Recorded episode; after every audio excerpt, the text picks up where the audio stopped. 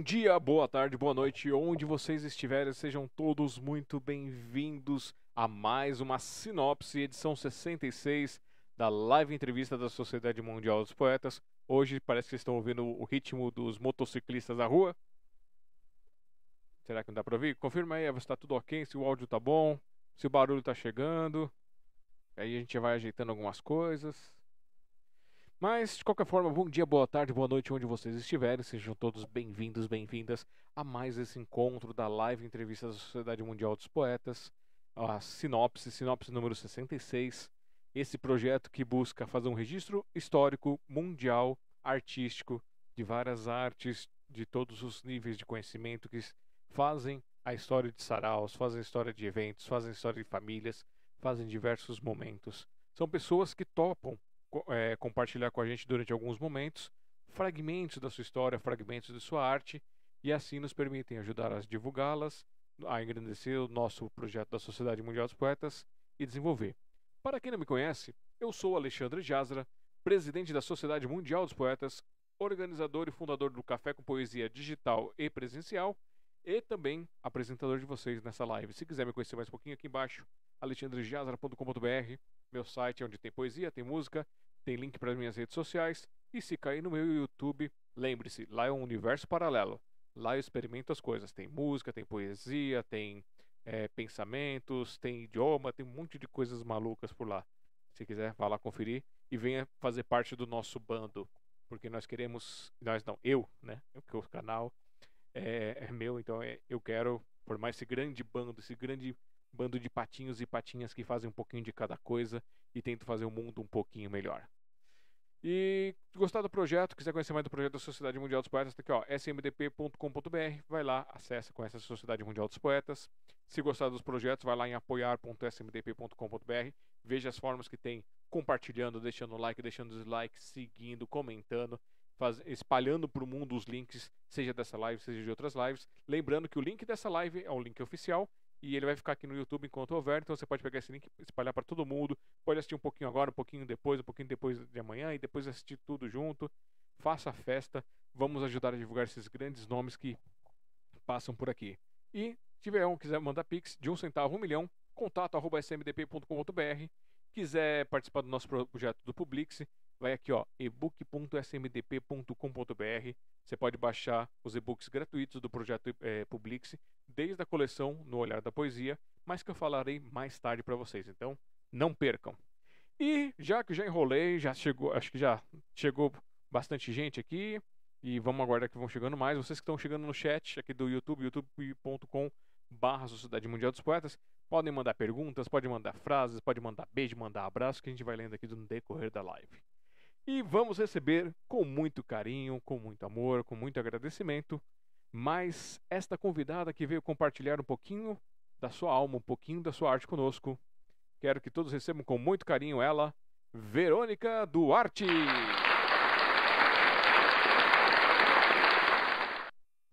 Boa noite, Verônica!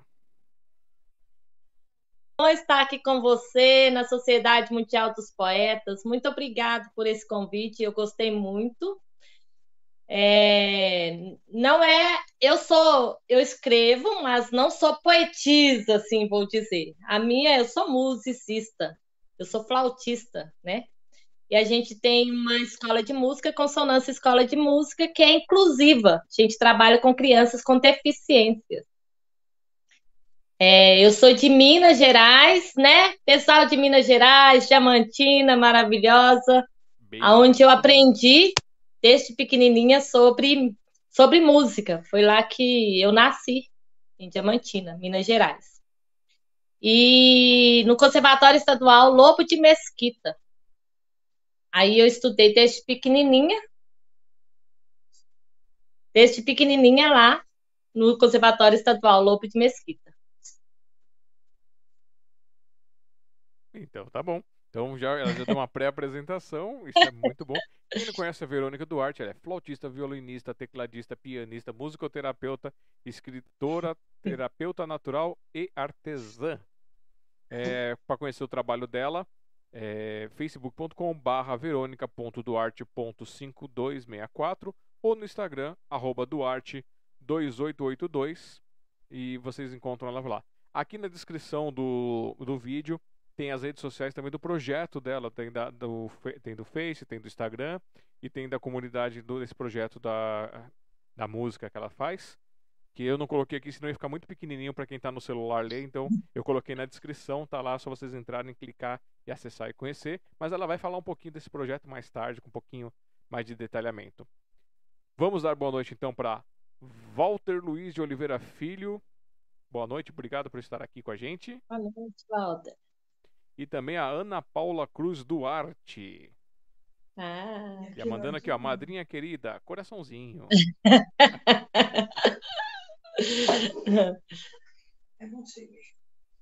Bom, Verônica, é, te conheci lá pelo grupo do Sarau Amor e Esperança, o pessoal indicou para você participar aqui com a gente. Quer dizer, você, se, você veio se indicar porque, assim, se vocês quiserem se indicar ou quiserem indicar alguém, pode vir, gente. Não é feio não se indicar. É bonito porque você está mostrando a sua arte. É uma grande oportunidade. E aí o pessoal falou de você também, o pessoal quis aqui.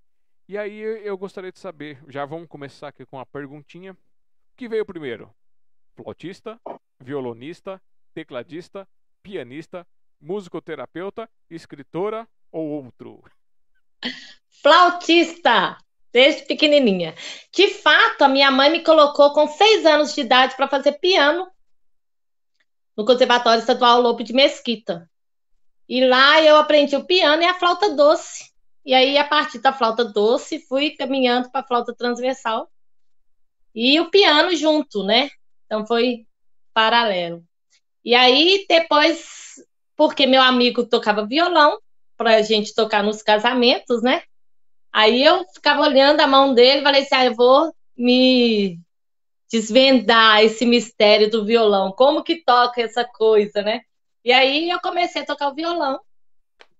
E depois disso, é vários instrumentos, né? Não é, a gente não para em um e dois, né? Quando a gente gosta de música, a gente se desvenda nessa bagunça toda que é esse mundo de instrumentos que nós temos. Então, eu sei tocar muitos instrumentos, não é só esses que eu falei. Mas o meu instrumento é a flauta. E eu tenho um carinho muito grande por ela. Tanto que a Ana Paula, essa minha sobrinha que apareceu aí, madrinha querida, né? Ela, ela é flautista também. É uma grande flautista lá de Minas também. E o Conservatório Estadual, eu comecei a dar aula lá. Com 17 anos de idade, comecei a dar aula lá. E até hoje não consigo parar de dar aula. Eu acho que tem que mandar colocar música para o mundo inteiro, né? Todo mundo tinha que aprender um instrumento, tinha que cantar um canto, tinha que. Porque a música tem um grande poder. A gente observa aqui no nosso trabalho o poder que a música tem. Não só a música, a poesia, a arte em si, né? Tem um grande poder de tirar pessoas de depressão, de tristezas, de medos, né? A gente a gente sabe que o poder é muito maior do que aquilo que a gente percebe. Com certeza, a música é, ela inspira, ela apaixona, ela emociona, ela deixa, ela, ela toca em todos os pontos, nos faz vibrar. Se você está mal, você fica bem. Se você você consegue vibrar em várias frequências, né? Consegue entrar na, na vibração harmônica da música. E dependendo do artista, você até vai para outros níveis de emoção, de sonhos, de pensamentos também. É, a Marli Rodrigues dando boa noite aqui para Verônica, para todo mundo. Boa noite, Marli. Muito bem-vinda ao nosso chat aqui. Muito bem-vinda ao Sinopse. E bom, então a flauta, é, a, a flauta transversal que é a sua paixão. É. É a minha paixão primeira. Oh, tá até aqui, ó. Já tá aqui esperando. o momento dela. E a flauta transversal, ela é um instrumento muito complicado de tocar, assim, ou, ou, ou ela, ou, ou ela é significativamente fácil, ou a flauta doce é mais fácil que a transversal? Ó, o que que eu falo para todas as pessoas que vêm me procurar em relação aos instrumentos, né? Porque as pessoas falam assim, qual que é o instrumento mais fácil? Eu falei assim, você tem uma coordenação boa? Coordenação motora boa? Não. Aí eu falo assim: você tem um sopro bom? Não. Então, assim, todos os instrumentos têm a sua dificuldade. Por exemplo, a flauta. Você toca ela, acha que é muito facinha, mas se você sopra com muita força, o que, que acontece? Sai um som muito feio. Sai esquichado, entendeu? Então você tem que ter controle da sua respiração. Então, nisso, a flauta se torna difícil. Ah, o teclado. O teclado, as teclas já estão lá, já dá para tocar. Mas são 64 teclas, né? 63, depende do tamanho do teclado. E como você vai fazer com todos os dedos? Você só tem 10. Então, a agilidade, né? Tá tudo lá, pronto, só tocar, mas não é só assim. Então, todos os instrumentos têm uma dificuldade, um grau de dificuldade. Porém, o desvendar e você é, perceber que você está tirando as primeiras notas, né? Igual as crianças, quando a gente começa com elas pequenininhas, elas começam a tirar o lá e sai bonito, elas ficam tão felizes, né? Elas conseguiram soprar, elas conseguiram se desvendar. Então, eu acho que todos os instrumentos são difíceis a partir da dificuldade que você impõe para ele do seu limite, não mesmo do limite do instrumento, entendeu? Eu quero tocar flauta, então venha. Venha, você vai conseguir. Só que vai ter um tempo para você, não é uma coisa que você aperta, né? Eletrônico, que você vai, como agora na mídia, né? A gente vê muita. É, aprende violão com facilidade. Aí tem alguns aparelhos que coloca lá, mas não é você que está tocando, então não é real, né? Então eu acho que, que aquele é, esforço que você teve para tocar de verdade, eu acho que é o, a, o sensacional, né? Você superar os seus limites. Os instrumentos são assim, né? Você supera a si próprio a partir deles, né? Porque ele é inanimado, é bonito, né? De se ver. Mas é morto. Ele só vai ter vida se eu tocar. Então, de fato, a vida é minha. Sou eu né, executando aquele instrumento. Então é muito mais profundo do que apenas tocar. Qualquer instrumento é muito bonito, eu acho todos os instrumentos maravilhosos, mas a flauta é a flauta para mim é como se fosse um sopro divino. então, então é muito profundo isso, entendeu? Na hora que eu sopro ela, eu dou vida. Aí eu lembro da minha vida, né? Teve um sopro para eu ter vida, né? Então tem muito a questão mística, né? Uhum. A, a, relação mística minha, pessoal, né? Sim. Com o Espírito Santo, etc e tal. Então aí já é outro lado. então por isso que a flauta me chama tanta atenção. Tanto a flauta doce quanto a flauta transversal. Uma é amiga da outra, né? E dando boa noite para você aqui, Alaide Duarte. Parabéns, minha filha querida. Muito orgulho de você. E uma rosinha.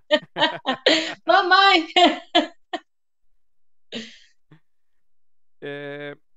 Bom, você está falando aí do, do, questão dos instrumentos, dos equipamentos, essas coisas. Quem vai tocar violão faz calinhos, no, é, violão, guitarra, instrumento de corda, faz calinhos nos dedos. E quem toca flauta, faz algum tipo de, de calinho, alguma, pega algum bico, bochecha? Não.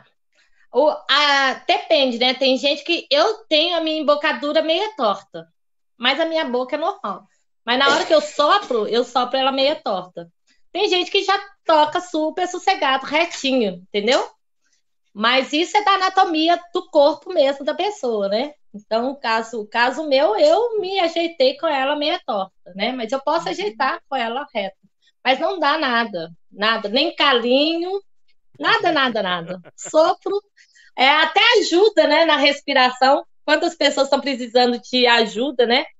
Agora, por causa da, dessa pandemia, dessas coisas horrorosas, ajuda a, a fortalecer o pulmão, a fortalecer todo o sistema respiratório. É, instrumento de sopro, no geral, ele ajuda no, no, na, na, no aumento da capacidade pulmonar? No, no, ou, ou é só o fortalecimento da musculatura? Com certeza. Ajuda na. Porque a gente tem que fazer exercício para tocar, né? Então a gente já faz os exercícios, né? Sem a flauta, depois a gente faz com as flautas com qualquer uma das duas flautas. Ah, a flauta transversal pega um pouco mais de teatro que a flauta doce. A flauta doce é mais, entre aspas, sossegada, né? Suave. E aí, o que que acontece? A, fortalece e, além de tudo, ajuda a, a, ao crescimento dessa, desse potencial do pulmão, né? Que seria o caso. E aquele efeito que é quando você sopra muito bexiga, quando você sopra muito rápido, aquele efeito de zonzeira, né? Aquela hiperventilação. Isso também pode acontecer com quem está estudando o instrumento de sopro? Sim, pode. E principalmente a questão da a questão da como que chama? De ter uma leve tontura no início, né? Porque no início o que, que acontece? A pessoa fica tão ansiosa ansiedade é um grande problema da, do mundo agora, né? Principalmente. Aí ela fica tão ansiosa que ela solta todo o ar. E aí ela puxa o ar de uma vez e aí ela solta todo o ar. Aí nesse momento ela pode ter uma grande tontura e até desmaiar. Depende muito das pessoas, né? É lógico que quando a gente vai ensinar, a gente vira para a pessoa e fala assim: ó, primeiro você tem que aprender a respirar. Na hora que ele aprende a respirar melhor, Aí você coloca o bocal sozinho. Depois você coloca o resto da flauta. Porque uma coisa é o bocal, que é pequenininho, né? Você tirar o som. Na hora que você coloca a flauta toda, nossa, é uma dificuldade. Aí depois que ele vai conseguindo tirar o cio lá e por diante. E aí não tem mais a tontura, né? É, é... Eu sei que assim, eu já tive alguma, alguma tontura assim com gaita. Eu tenho gaita aqui. E eu tenho problema de ficar com essa parte da musculatura aqui, assim, de depois de um tempo tocando dolorido. assim, dolorido, assim, parece que eu, sei lá, fico inchado. Atenção! É atenção, não é, não é o instrumento, é a atenção mesmo. Não, não. Porque o que, que acontece? A gente tende, né, a qualquer instrumento que você vai tocar pela primeira vez, você faz, por exemplo, o violão, você faz assim com a mão. E aí o que que acontece? Toda essa musculatura machuca. Na flauta, você faz isso aqui com a bochecha, né? E a bochecha, o engraçado da flauta é o quê? Você vai aprender a flauta e vai fazer isso aqui, ó. Um sorriso. Aquele sorriso que você não quer fazer, né? Aquele assim. E vem aquela pessoa que eu não quero ver. Tô brincando. Mas é esse sorriso que você não quer sorrir. Então é esse sorriso que você faz. Então isso aqui faz com que você pressione um pouco no início. Mas na hora que você pega o jeito, acabou. Ah, tem Então, então tem jeito, tem salvação ainda. Agora me diz uma outra coisa. Você tem uma, você tem um, uma doguinha aí. Você tem mais algum bicho? Um gato? Mais cachorro? Cinco cachorros. Cinco cachorros. Eles não ficam doidos, não, quando você toca a flauta? Eles adoram, eles vêm pra, atrás de mim. Tem uma que canta. Essa canta junto comigo. e não dói, ela fica uh, uh, cantando. E não é de questão de dolorido, né? Eu perguntei para um veterinário. Porque a flauta é, é sopro, né? E tem aquele, aquele assobio, né? Que eles sentem mais. Por quê? Porque a audição deles é mais sensível do que a nossa. Aí eu vou entrar numa outra coisa, que é o autismo. Você sabe que as crianças autistas têm o ouvido absoluto. E eles têm hipersensibilidade, né, ao uhum. som. Quando eu toco a flauta, no sossego, entendeu? E eles têm uma sensibilidade muito grande, por exemplo, na, nas notas agudas, eles detestam muito grave, sabe? É, os extremos, né? E eu toco, eles ficam numa boa, sossegado, eles querem tocar junto, agora não pode, porque a flauta, né, é de boca, né, tinha que cada um ter a sua, nem todo mundo tem, então a gente deixou ela um pouquinho guardada.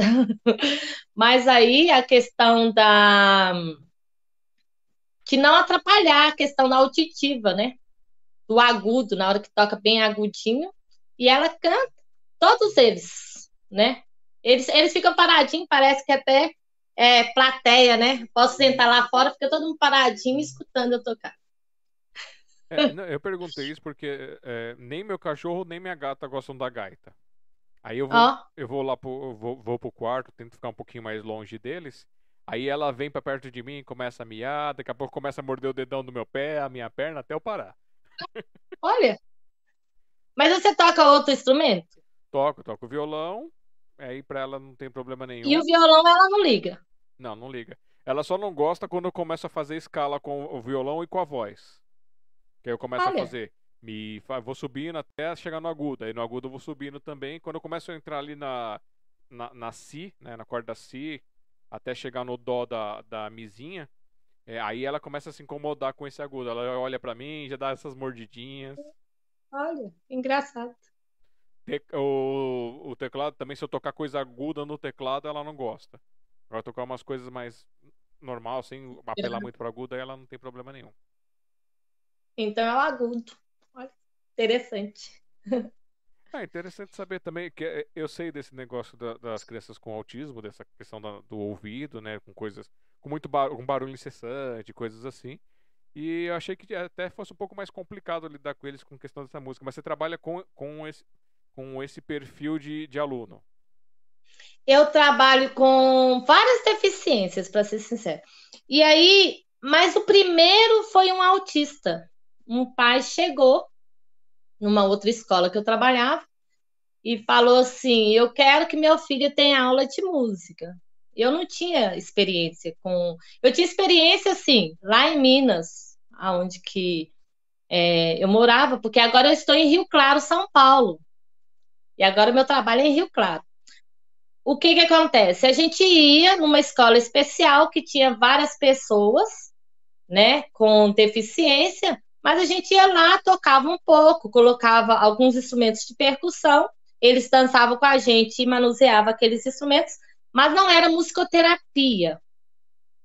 Era apenas uma diversão, né? Seria apenas uma diversão. Aqui em Rio Claro, que é uma cidade que me acolheu, que eu amo muito, e que eu achei essa missão de ser musicoterapeuta. Porque esse pai chegou e falou: Eu quero que meu filho aprenda música. E o diretor da escola virou para mim e falou: Você sabe dar aula para autista? Eu falei: Não, mas se o pai me confiar, vamos ver o que, que vai acontecer. Foi exatamente essas palavras. O pai confiou. O primeiro dia foi muito difícil, o segundo foi muito difícil, o terceiro foi muito difícil, mas eu tinha descobri que ele sabia o meu nome. E o pessoal fala, tudo que eu lia falava que era, era como se o autista nunca ia me reconhecer como pessoa, que eu ia passar na vida dele, ia ser aquela época e pronto, acabou. Mas aí o que, que acontece? Na terceira vez, ele estava muito bravo. Aí ele deu um tapa em mim eu falei assim: ah, agora você vai sentar e vai pensar, porque você não pode brigar com as pessoas. Falei com ele. Aí ele falou assim: chata, feia, olha para você ver. Aí eu falei assim: nossa, agora o que, que eu vou fazer? Peguei um xilofone, que é um metalofone, sabe aquele que vibra mais, sem ser o de madeira, e falei assim: agora vamos lá. Aí eu sempre peço a Deus, né? Vamos, Deus, me ajuda aí, porque eu não sei o que, que eu vou fazer.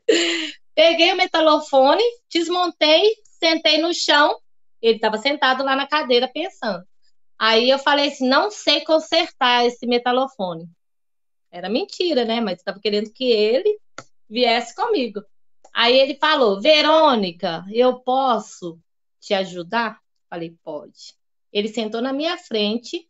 Aí a gente colocava a, a teclinha que estava faltando, batia, vibrava e abafava. Era isso que a gente fazia.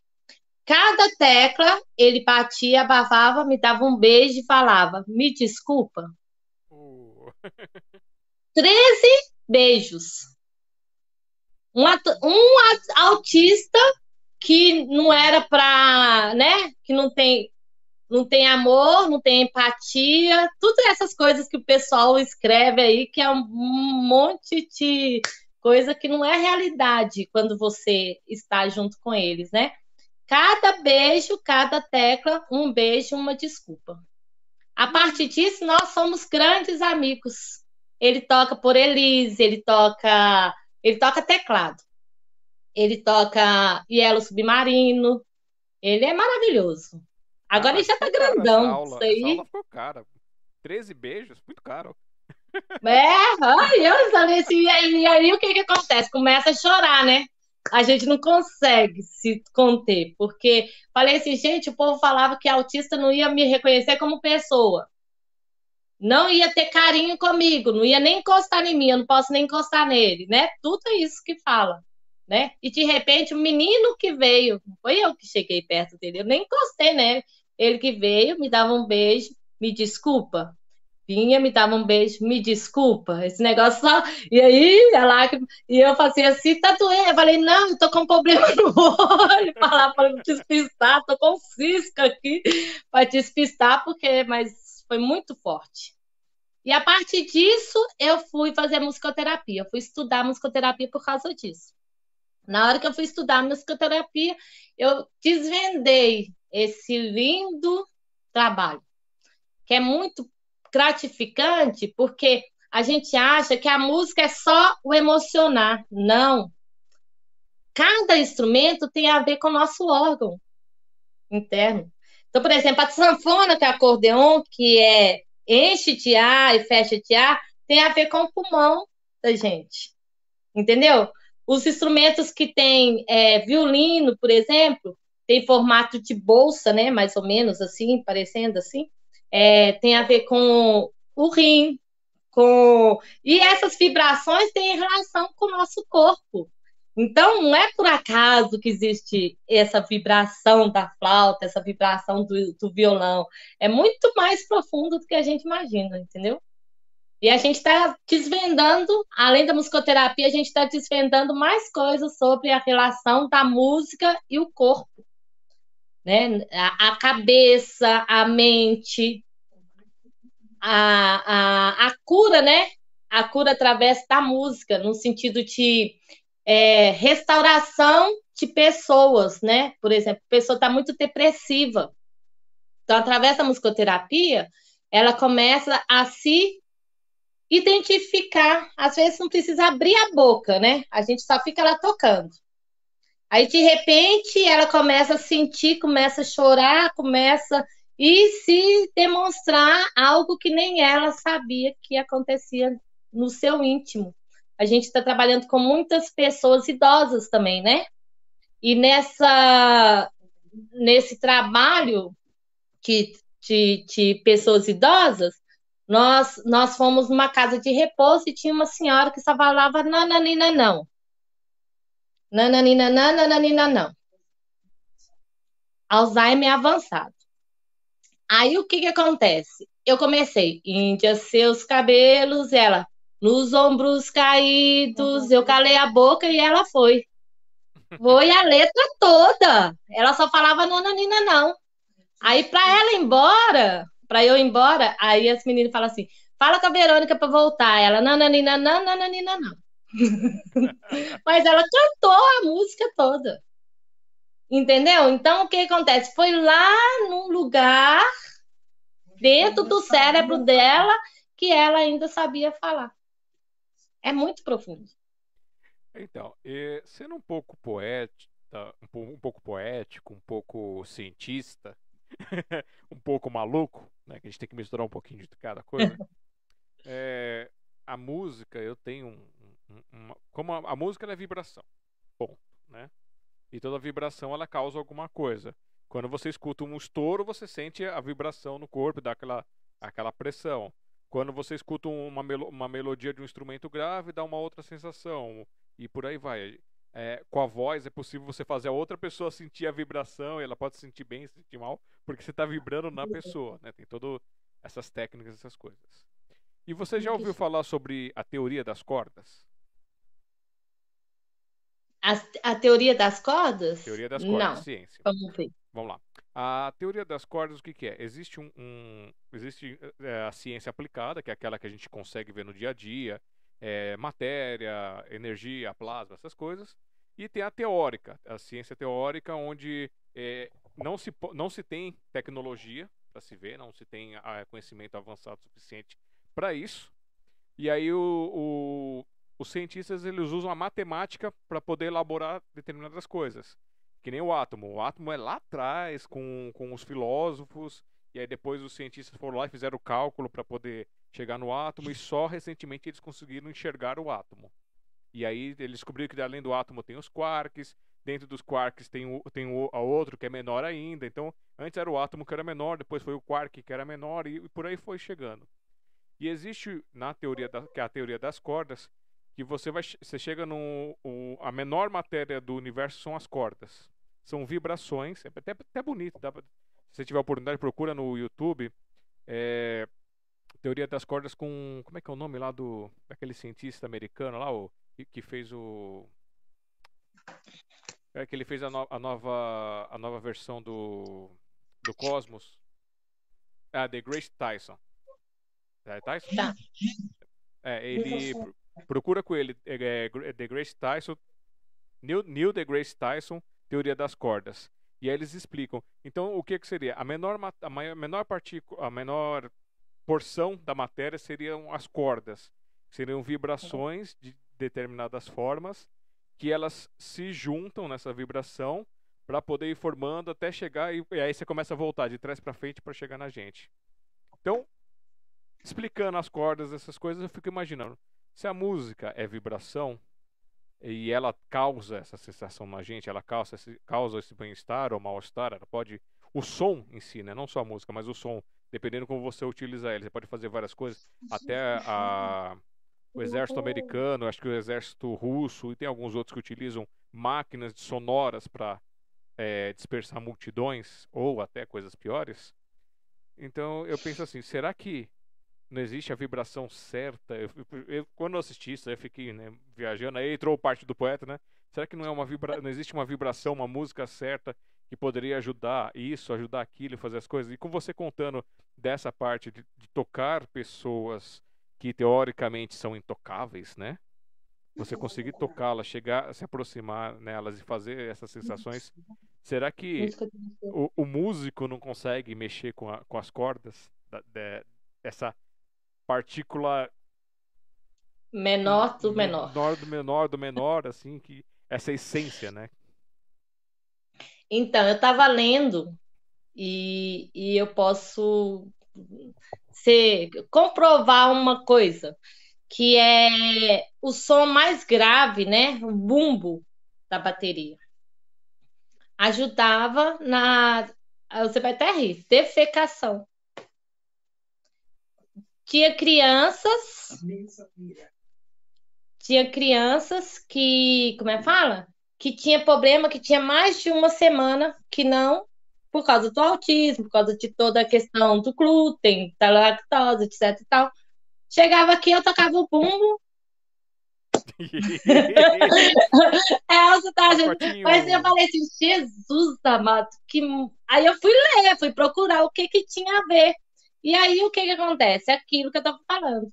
A relação dos instrumentos com o órgão do nosso corpo. Provavelmente tem, provavelmente tem. Não sei se é um, um músico, né? Um músico que vai tocar a pessoa no mais, como é que fala? No mais pequeno, tu pequeno, tu pequeno, tu pequeno, né?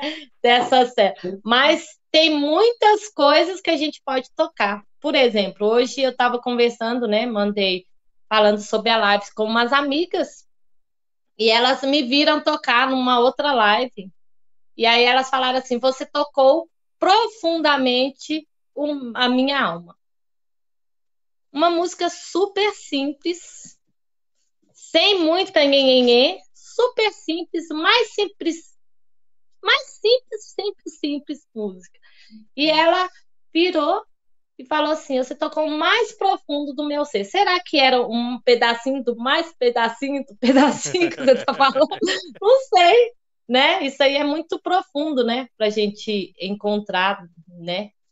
É difícil entender. Mas eu acho é, tem uma outra coisa que é muito lindo, é a mesa lira para o controle de hiperatividade, você já ouviu falar? Não só controle de hiperatividade, mas a questão da, do, é, do relaxamento através da música. A pessoa deita numa mesa grande que parece é, uma maca, só que tem que os sons estão embaixo, né? As cordas. Aí o musicoterapeuta trabalha as cordas embaixo e também tem os tubos grandes em cima. Só que aí, aí já vem para o lado da, da, da relação dos chakras, né? Que aí é outra coisa. E essa parte aí é a questão da, da reação pela vibração. Também pode ser em relação à teoria das cordas, né? Mas a gente vai, vai juntando os quebra-cabeça, né? Porque o mundo, se você for ver, é um quebra-cabeça. E aí a gente junta um pedacinho daqui. Quando eu estudava dentro do conservatório, uma coisa. Quando eu fui para fora do país, outra coisa. Quando eu voltei para o Brasil, outra coisa. E a gente vai juntando e falando assim: nossa, isso tudo foi para que eu pudesse encontrar os autistas e pudesse fazer não só o autista, mas os deficientes e fazer um trabalho totalmente diferenciado.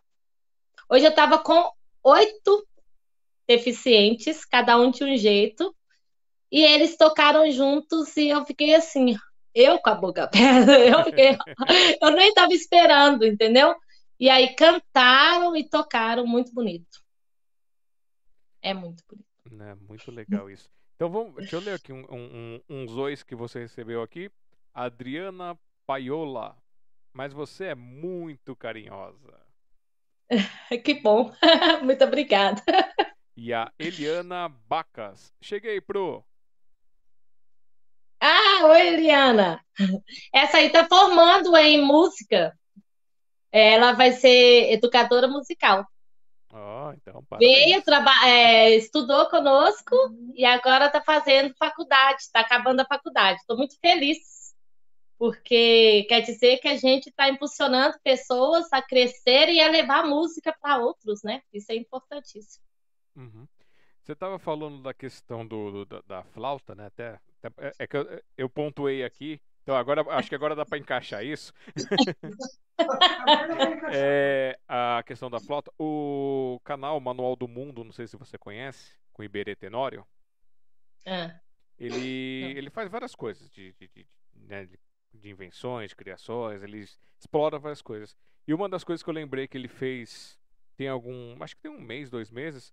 Foi uma flauta transversal usando cano de PVC. Ah, meu, meu irmão fez muito tempo atrás. Meu irmão que é falecido. Ele chegou e falou assim: Ó, oh, Verônica, aqui que eu trouxe para você. Eu não tenho mais ela, ficou lá em Minas. Mas foi muito mágico. Porque ele chegou do nada e trouxe para mim aquela flauta. E ele, e ele tirava tudo de ouvido. E ele conseguiu tirar as notas por ele mesmo. Ele não tinha nada de estudo musical, igual eu fiz, né? Eu fiz todos os estudos musicais. Eu estudei 11 anos no conservatório de música, depois eu fiz faculdade, depois pós-graduação e assim por diante. Agora, a... ele não. Ele pegava a flauta doce, tocava, tocava, tocava, e depois ele fez uma flauta. Só que tem que ele não fez o tamanho certo, os buraquinhos certos. A gente tinha que procurar as notas, né?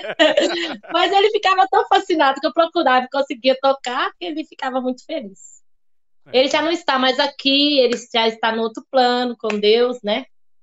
Marco Antônio, meu irmão. Lindo, maravilhoso. É, é bom falar isso, né? Relembrar coisas, você está me fazendo ir muito para Minas. Ai, ai, ai. Saudade está batendo demais. É, depois você dá uma olhadinha na pesquisa, de repente até você compartilhar com os pais, que de repente os pais que queiram que o filho toque uma transversal e não tem o dinheiro para investir, porque eu sei que é, é um instrumento é, financeiramente caro. de repente é uma coisa para começar. Começa com um, um, um caseiro, porque ele fez certinho, com medida, ele disponibiliza o material para, se você quiser replicar, ele disponibiliza o, o, o tutorialzinho, tudo direitinho. Uhum. Pode ser uhum. uma ideia legal para até para ajudar o teu projeto. É verdade. E ó, te dando boa noite aqui, a, o, Bene, o Clementino, violonista, lá do Sarau Amor e ah. Esperança, mandando beijos e abraços. Ele já tá pedindo pra você tocar uma música, então eu vou pedir pra você separar, mas vamos terminar de dar boa noite pro pessoal que tá aqui no chat. Clélio, Clélio Muniz, que já foi no café algumas vezes aqui, ó. Muito legal emprestar a sua arte a quem precisa. Fantástico. São as pérolas das Minas Gerais. Ah, bem. Gostei muito. O sarau foi um grande ganho nessa pandemia. Eu não conhecia vocês, eu conhecia, eu conhecia a Sônia. A gente fez o último sarau aqui, ao vivo, né? E, e, a gente ia começar com o sarau de diamantinense, porque o sarau diamantinense faz brincadeiras e a partir das brincadeiras as pessoas têm que pagar prenda. E na hora de pagar a prenda, não é o que, que elas conseguem fazer, mas o que, que a outra pessoa pede. É mais complicado ainda, né? E aí é, veio a pandemia, a gente parou, né? E eu fiquei meio perdido. Falei assim: vamos fazer o sarau, vamos fazer o sarau. Ela falou assim: vai pro sarau, Amor e Esperança, que é junto com o Alan. Vou mandar seu telefone para ele. Aí o Alan me colocou lá e eu fico feliz demais porque é o dia inteiro de sarau. De manhã, de tarde, de noite. Tem hora de madrugada, você abre lá, tem alguém que cantou, que você não viu, você está escutando, né? E é muito bom. É, é, é, o digital ele, ele auxilia muito a gente a modificar fronteiras, tudo. É, até esse projeto mesmo do, do nosso Café com Poesia, ele com, quando começou eu fiquei assim, e agora como é que vai ser? Como que ele vai seguir? Vão ficar sem sarau? E aí eu comecei a lembrar dos, dos frequentadores do café.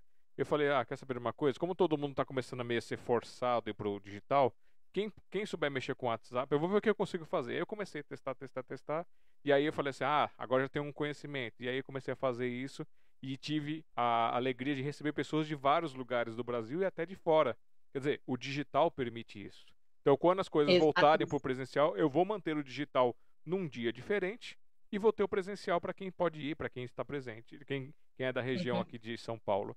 E vai ser bem legal, vai ser, vai ser gostoso. E abre o horizonte da gente, né? A gente tem um projeto que também tá.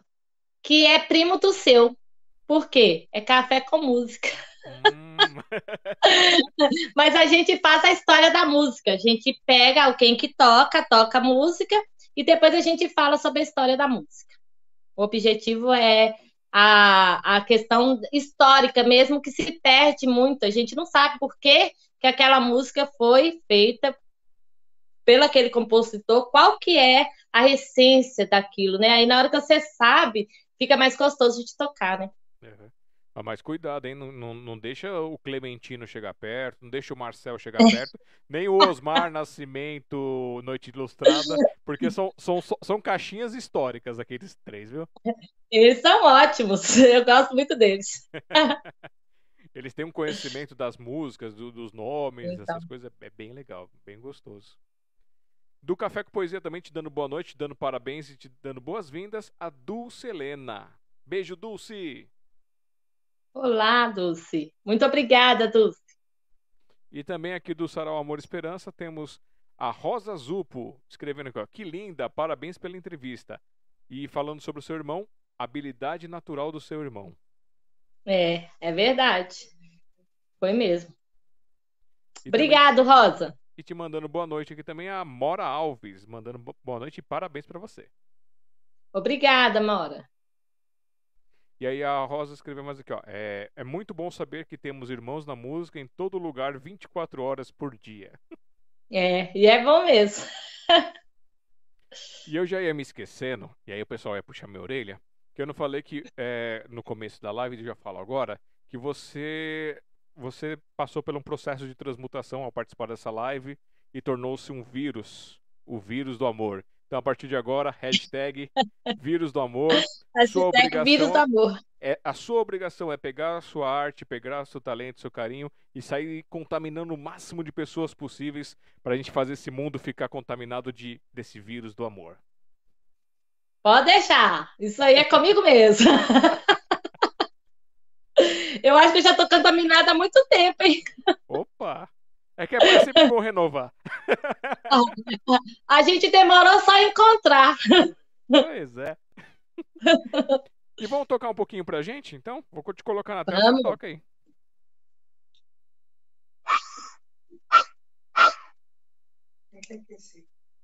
Eu estou aquecendo a flauta, porque agora tá muito frio, né? Então, se não aquecer, sai desafinada.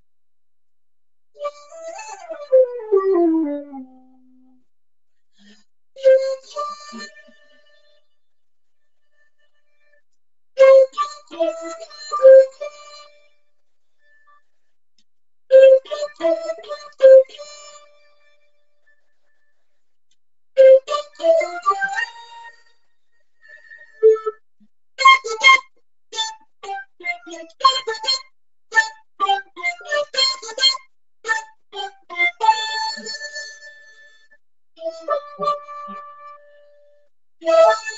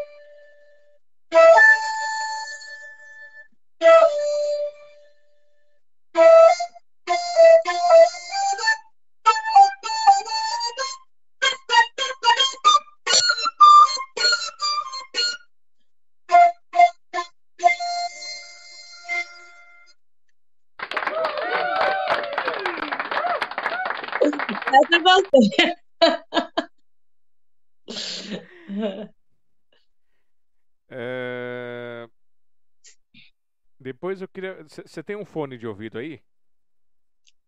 Tenho. É que depois eu queria ver com você se fica melhor quando você for tocar a flauta, se quando o fone de ouvido tá, tá conectado, para poder pegar melhor a, a, as notas da flauta. Entendi. E não sei se conecta esse aqui. Deixa eu ver. Pera aí. Ó, quem veio te dar boa noite aqui, ó. Ah, Oiê! ué, a Chica tá dormindo com flauta e tudo.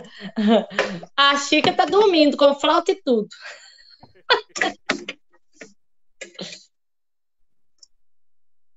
Deixa eu ver se tá pronto.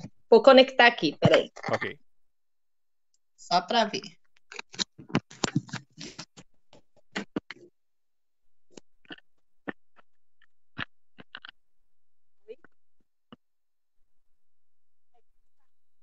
Não tô te ouvindo.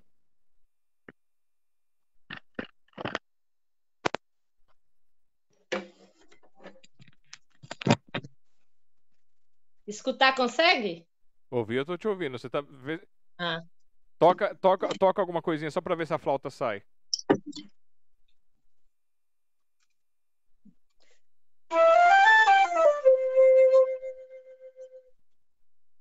Ficou melhor a harmonia. Ah, então agora é. Então é o microfone que precisa. Você tá me ouvindo bem? Eu tô. Ah, então tá bom. É, é, é que assim, tem, tem um negócio no celular, até eu sempre falo isso pro pessoal, mas é bom reforçar, que o celular ele tem dois microfones, né? Ele tem um microfone para capturar a nossa voz e microfone para pegar o som ambiente. E aí esse do som ambiente é para fazer anular, né, o som ambiente para você poder ter a voz melhor entrando numa ligação, numa coisa assim. E quando a gente está em vídeo chamada, ele ativa esse microfone de, de anulação e quando você tem um instrumento que tem notas mais graves ou mais agudas, ele acaba fazendo, esse- ele anula. Então tem, Entendi. então tem esse detalhezinho chato. Mas quando você faz uma gravação, não tem isso porque ele está com o microfone só ligado, ele não precisa anular o ambiente. Agora, quando é vídeo chamada, ele faz, ele faz essa pegadinha com a gente. Entendi. É bom a gente ir aprendendo, hein? É, deixa eu ver aqui. ah, beijo pra você também, Rosa. Aí ela falou: ó, Brasil, meu Brasil brasileiro, aquarela do Brasil. E a Adriana Eu sou colocou, apaixonada com essa música, acho linda. a Adriana colocou aqui, ó. Muito bom ouvir você. Que bom. Aí, como é que é? Cuitelinho na flauta deve ficar maravilhoso. Quitelinho? Cuile- Cuitelinho. Você sabe tocar essa? Ih, de cor eu não sei. Vou ficar devendo, mas eu, colo... eu mando pra você pra você soltar aí no seu, no Você- seu canal. Você não, você não sabe nem um trechinho só pra dar um, dar um gostinho pro, pro Clélio? Não, não sei de cor. Não, não, não.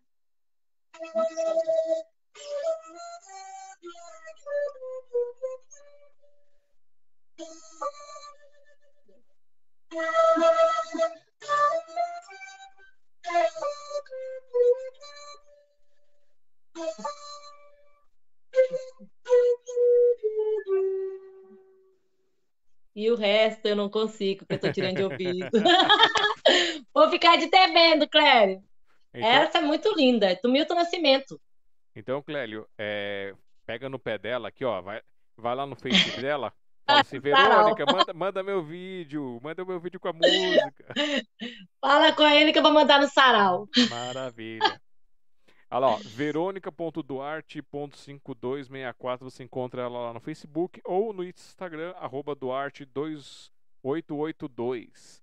E aí você pode ir lá falar assim, ah, música. Aí você manda lá no, no Amor e Esperança e me marca, porque aí eu pego e compartilho di- direto com ele lá. Pode deixar. É, vamos lá, então. É, deixa eu ver aqui. Deixa eu ver. Cadê, cadê, cadê, cadê, cadê? cadê? Eu tô perdido nas minhas telas. Achei. Bom, é, voltando um pouquinho mais para musicoterapeuta, eu, é, eu falei que ia ficar um pouquinho mais para depois, mas a gente acabou, uma coisa acaba se misturando, né? Tudo, é tudo interligado no fim das contas. É, já que você tem um pouco mais de experiência com isso, eu tinha conversado com a, com a Rosa Zupo na live dela, é, se ela já tinha tido alguma experiência com isso, mas ela falou que não. Porque a gente entrou nessa parte de pessoas com, com, com deficiências, que aí eu lembrei do, do bar, que não, não, não escutava, mas sentia pela vibração e fazia as composições, tudo. E aí eu perguntei se ela já tinha encontrado com alguém que tinha esse, esse nível de, de, é, de deficiência auditiva e visual também, se já tinha passado por isso. Você já passou por esse tipo de, de experiência com essas pessoas? Eu trabalhei com um senhor que tem é, a questão auditiva, não totalmente, né? Não seria é, surdez. É aquela situação, né? Existe um surdo que não escuta verdadeiramente, que não escuta nada? Isso, é a minha pergunta primeiro. Por quê? Quando a gente tampa o nosso ouvido, a gente escuta o nosso interior. A gente escuta o estômago, a gente escuta o coração. Então a gente tem a vibração do nosso corpo também, né? Voltando na vibração. Eu gosto da vibração, não sei por. E aí a questão que eu trabalhava com ele, é, eu achava que ele escutava algum, mas não tinha porcentagem, sabe? Porque era numa ONG. E nessa ONG as pessoas é, levam as outras pessoas, mas não tem um laudo direito, não teve oportunidade de fazer esse laudo direito. Ele tentava falar. E aí ele fazia gesto, fazia, né? Ele tinha assistido o tubarão, ele fazia assim, que era o tubarão, ia pegar, né? E outras coisas mais. E aí eu não sei se ele tocava porque ele acompanhava a- a- o visual, a questão do- da surdez, né? E ou porque ele sentia mesmo a vibração, entendeu? Mas ele tocava o ritmo certo. Poucas vezes ele é, atravessava. E ele gostava sempre do pandeiro. Mas aquele pandeiro fechado, e, e ele tocava mais ou menos sempre assim, né? Ele não fazia igual o pandeiro faz, né? Ele sempre fazia. E, por exemplo, é, eu colocava muito ritmo, né? Um, dois, três. Um, dois, três. Eu não sei se ele via e ele fazia igual, ou se ele sentia um pouco da audição. Então, não sei se ele era totalmente surdo, porque para mim não existe um surdo totalmente surdo, entendeu? Porque existe essa questão do coloca uma coisa para você tampar todo o ambiente, mas você escuta dentro de você. Então tem o coração que bum, bum, né? Tipo tum tum. Então já é uma percussão e que está dentro de você. Então a pessoa fala assim: eu detesto música. Eu falei assim: como? Seu coração está batendo aí dentro, né? Então o que acontece? Vai contra a sua vida, né? Então a questão da, da, da respiração, né? Do pulmão né? Esse som, né? Esse som de entrar. E a questão do estômago, né? Bló, fazendo bló, né? Não tem condição. Agora, outra coisa, o cego, eu trabalho com um, ele está aprendendo bateria. Nossa. E é... ele é percussionista. Ele é percussionista. Aí é bumbo, né? Chimbal com caixa, ele faz. Vamos fazer valsa? Tum, tá, tá, tum, tá, tá, né? Mais simples, não é muito rebuscado. Na hora que eu coloco um pouco mais rebuscado, ele se perde um pouco, mas ele vai. Aí, o que que eu fiz? Como ele é, ele é cego, as pessoas acham até engraçado quando vê. Eu coloquei no tom, tom, e o surto, aí eu falo amarelo, azul e verde. E mostrei que esse aqui é o amarelo, e fui com a mão dele, né? Azul e esse aqui é verde. E aqui é o prato. Aí eu falo amarelo, tundum. Azul, tundum. Verde, e ele vai. Então ele associou, embora ele não veja, mas eu direcionei através das, das, das cores, né?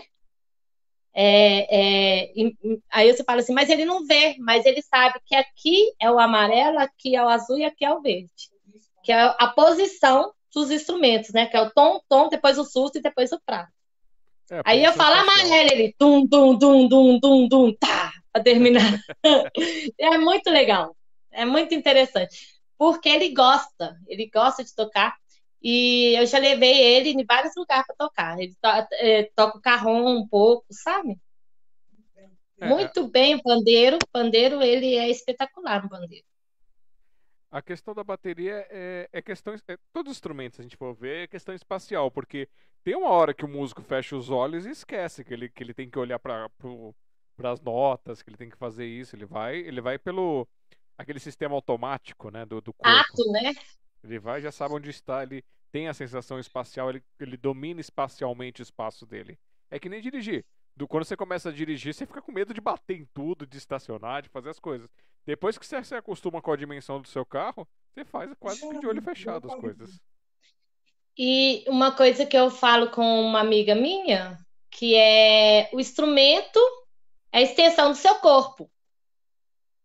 Entendeu? Então, eu estava falando com uma aluna essa semana passada. Falei assim: o teclado é de quem? Da sua mãe ou seu? Aí ele falou: meu. Eu falei assim: pois é. Aí é, é, eu falei assim: você que tem que cuidar dele, não é sua mãe. Porque ele é extensão do seu corpo, né? Não é extensão do corpo da sua mãe.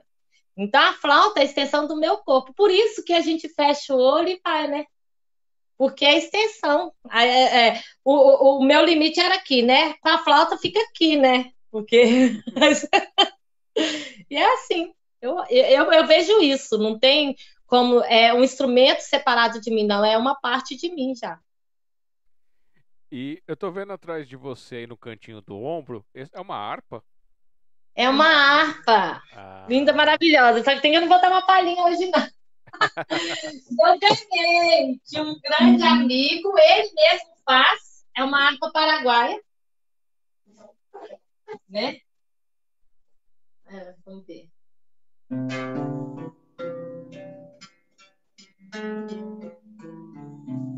Não sei se sai o som. Saiu. Eu gravo para você depois. Essa harpa paraguaia, ele é o Rafael, Rafael Rodrigues. Ele faz a harpa. Ele é um grande artista, artesão, maravilhoso. E ele faz, ele começou a. Ele se apaixonou pela harpa e começou a fazer as harpas. E ele toca magnificamente. Ele é meu professor de harpa. e eu ganhei essa harpa e ganhei uma, uma filhotinha dela, desse tamanhozinho assim. que é para os meninos autistas tocarem, porque eu tenho uma sala grande e tenho uma sala pequena para musicoterapia. E o musicoterapia por causa do formato, a questão da bolsa, lembra que eu falei? Sim.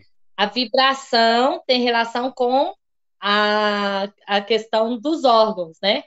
Então, o formato de bolsa que ele tem, né? Parece com rim, parece com estômago, com fígado. Então, tem, tem algumas partes relacionadas. Aí, aí eu tenho uma pequenininha, né? Que a gente vai trabalhar na musicoterapia com ela. É, agora vamos fugir um pouquinho da, da música. Não, agora que a gente chegou na primeira hora da live, já chegamos na primeira hora da live. É, que outro instrumento que você tem aí para apresentar uma música para nós, pra gente poder passar para a segunda hora? Hum, Violão. violão? Violão. Vou tocar Vamos violão. Peraí.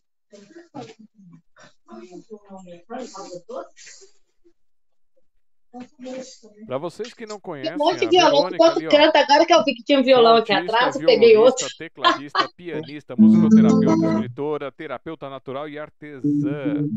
Olha lá, facebook.com.br Verônica Duarte.5264. Quer falar pra mim? Não, lá. Lá na sala. É.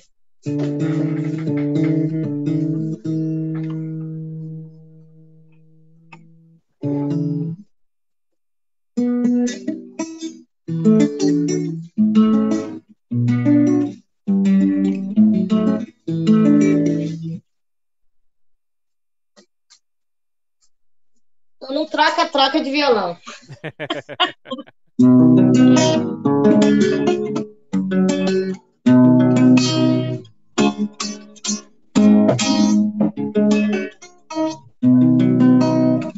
Vamos lá. Vai ser uma solada também, pode ser? O O que você mandar. que que eu mandar?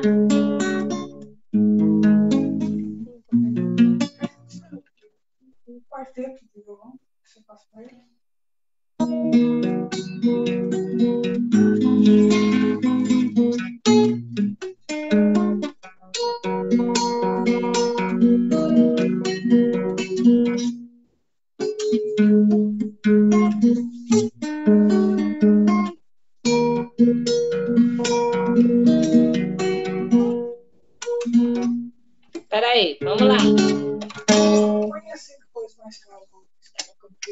Isso. Acho que agora vai ficar melhor.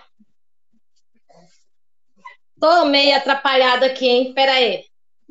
Ela.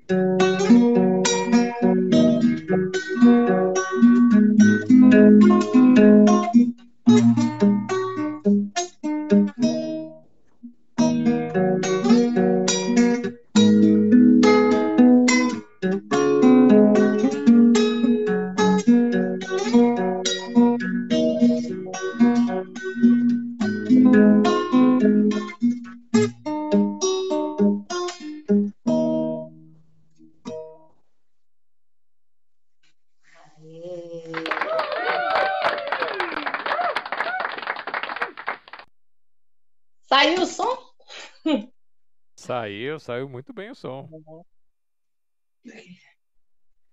Gente, eu esqueci de colocar aqui, eu tinha esquecido de colocar os dados do contato e-mail dela aqui, ó. É Vero Fizu. Flautista. Tá faltando um A aqui nesse, no e-mail. Ah, veroflautista.hotmail.com. Ah, então eu, eu acho que faltou o A aqui na hora que você me passou. Veio o S no lugar do A. Ah, veroflautista.hotmail.com ou pelo WhatsApp 5519-98805-9785, tá certo? isso. Ah, maravilha. Deixa eu pegar aqui. Aproveitar para corrigir que a gente- estamos. Ah, ela quer o telefone do, do rapaz da harpa. Ela quer que você. A, a Eliana Bacas, ela quer que você passe para ela o telefone do rapaz da, da, da Vou deixar que eu passo para ela depois. Ele é muito. As coisas que ele faz é espetacular. Em madeira, tudo em madeira. Nossa, bacana. Agora acho que eu arrumei aqui. Deixa eu trocar. Ó, tá tudo arrumadinho. Beleza. Os detalhes. Ah, é, deixa eu aproveitar. Agora eu fiz uma mágica aqui, eu fiz um teste. Eu sou cheio dos testes. E agora para vocês, magicamente, pirim, os links do projeto musical dela aqui, ó, na tela para vocês. Consonância Escola de Música RC, lá no Facebook, facebook.com/barra consonância 28. No YouTube, esse endereço gigante, mas está na descrição. É só vocês clicarem lá e, e se inscrever para ela chegar nos 100 inscritos para ter um nome personalizado. Ela estava com 30 e poucos inscritos, então acho que dá para vocês ajudarem aí. É, tem a fanpage do projeto que é a é, Música Musicativa. Musicativa, Musicativa. que é lá no facebook.com barra musicativa traço 10 448 11 35 65 50161. Então vocês procuram música ativa que vocês vão achar. A música ativa tem relação com a musicoterapia. Certo. Conta pra gente então um pouquinho enquanto eu vou dando uma, uma melhoradinha aqui no tamanho da fonte. O objetivo da música, é, a música ativa é mostrar a questão da, do desenvolvimento é, a partir da música, né? A música como instrumento de desenvolvimento da criança ou do adulto com deficiência, é, na questão cognitiva, sensorial, na fala, na, na sociedade, no social, em todas as partes integral da pessoa, né? A música trabalha não somente com o emocional, mas ela trabalha com a coordenação motora, ela trabalha com, com o ser humano em um todo.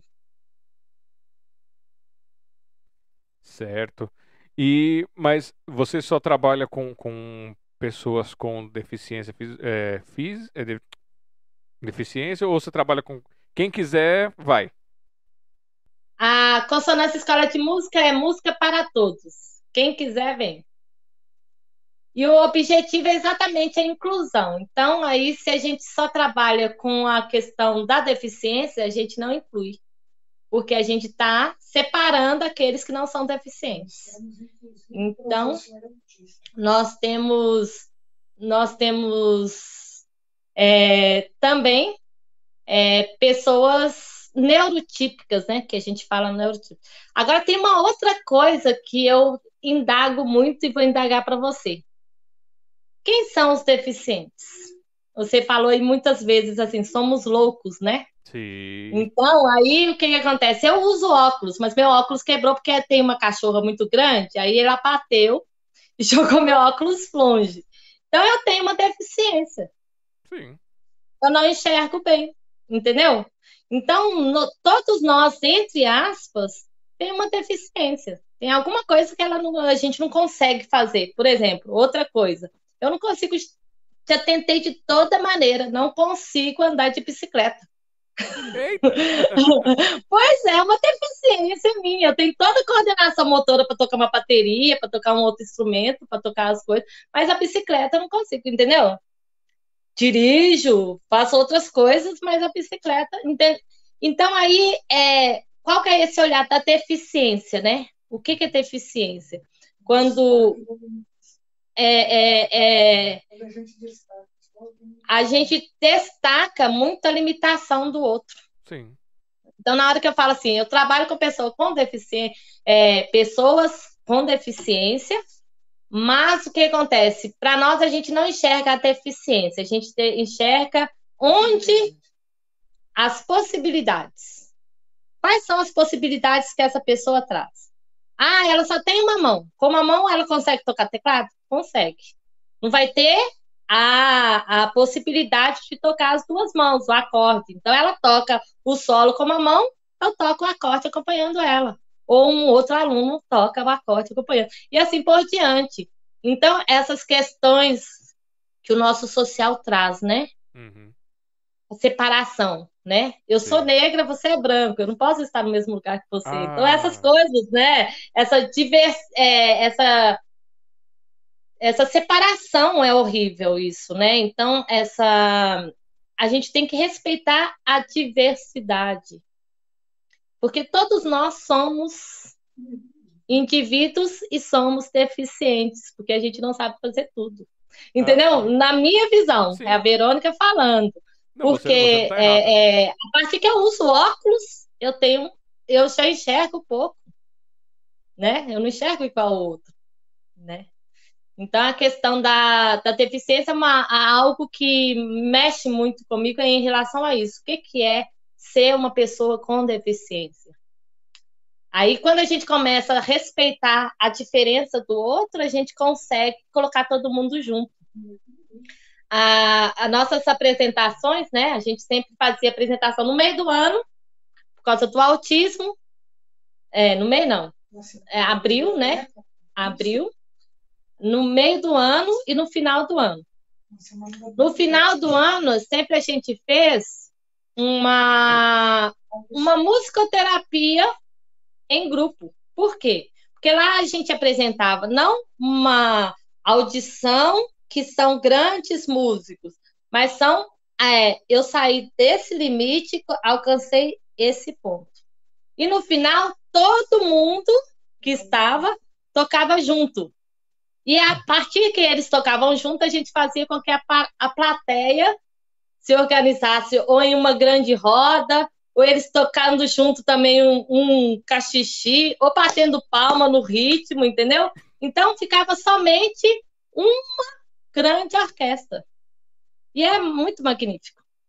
Eu acho sensacional. Eu, eu, eu dei risada, não, não, é, não é pelo, pelo, pela, pela cena. É que você falou de batendo palma. Eu lembrei que tem algumas pessoas que têm zero coordenação para bater palma também. Não é verdade? Teve um dia, um dia eu estava trabalhando com, com adolescentes neurotípicos. Todo mundo batia, né? No tempo. E a menina no contratempo. Então vai cá. E eu olhava para ela e eu fazia assim para ela olhar para mim, ela só ia no contratempo. O que, que qual que é a pulsação dessa pessoa, entendeu? Uhum. Qual que é o forte dela, entendeu? E a gente tem que respeitar isso, a gente tem que respeitar a pessoa. É o que que perdeu-se, né, na uhum. sociedade. Nós nós nos perdemos nisso, né? A partir que uma pessoa está sendo machucada ou está sendo morta e você está lá com o celular filmando, uhum. então que dê o respeito com o ser humano.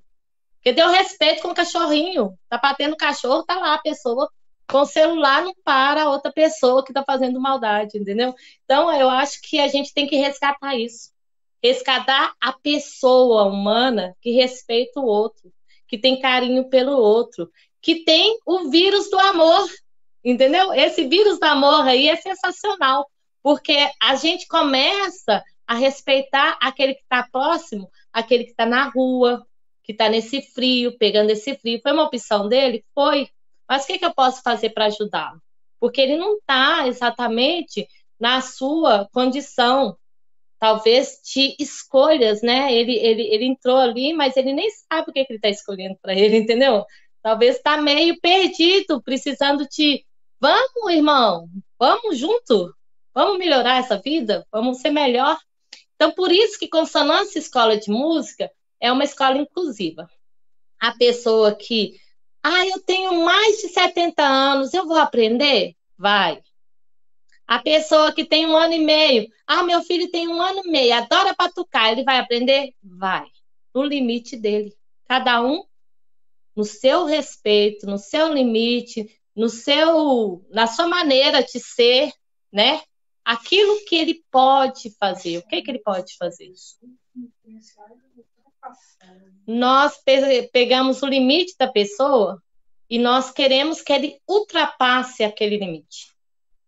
Né? Chegou uma mãe muito tempo atrás e ela falou assim: é, Eu vim trazer meu filho para ter aula com você. Ela veio assim: Eu vim trazer meu filho para ter aula com você, mas ele é autista. Eu falei assim: Que legal. Aí ela olhou para mim e ficou assim com a cara. Eu falei assim: Ai meu Deus do céu, eu tô dando uma de louco, né? Igual você falou. E aí é, eu falei assim: os não da sociedade, a senhora já recebeu. Vamos ver as possibilidades?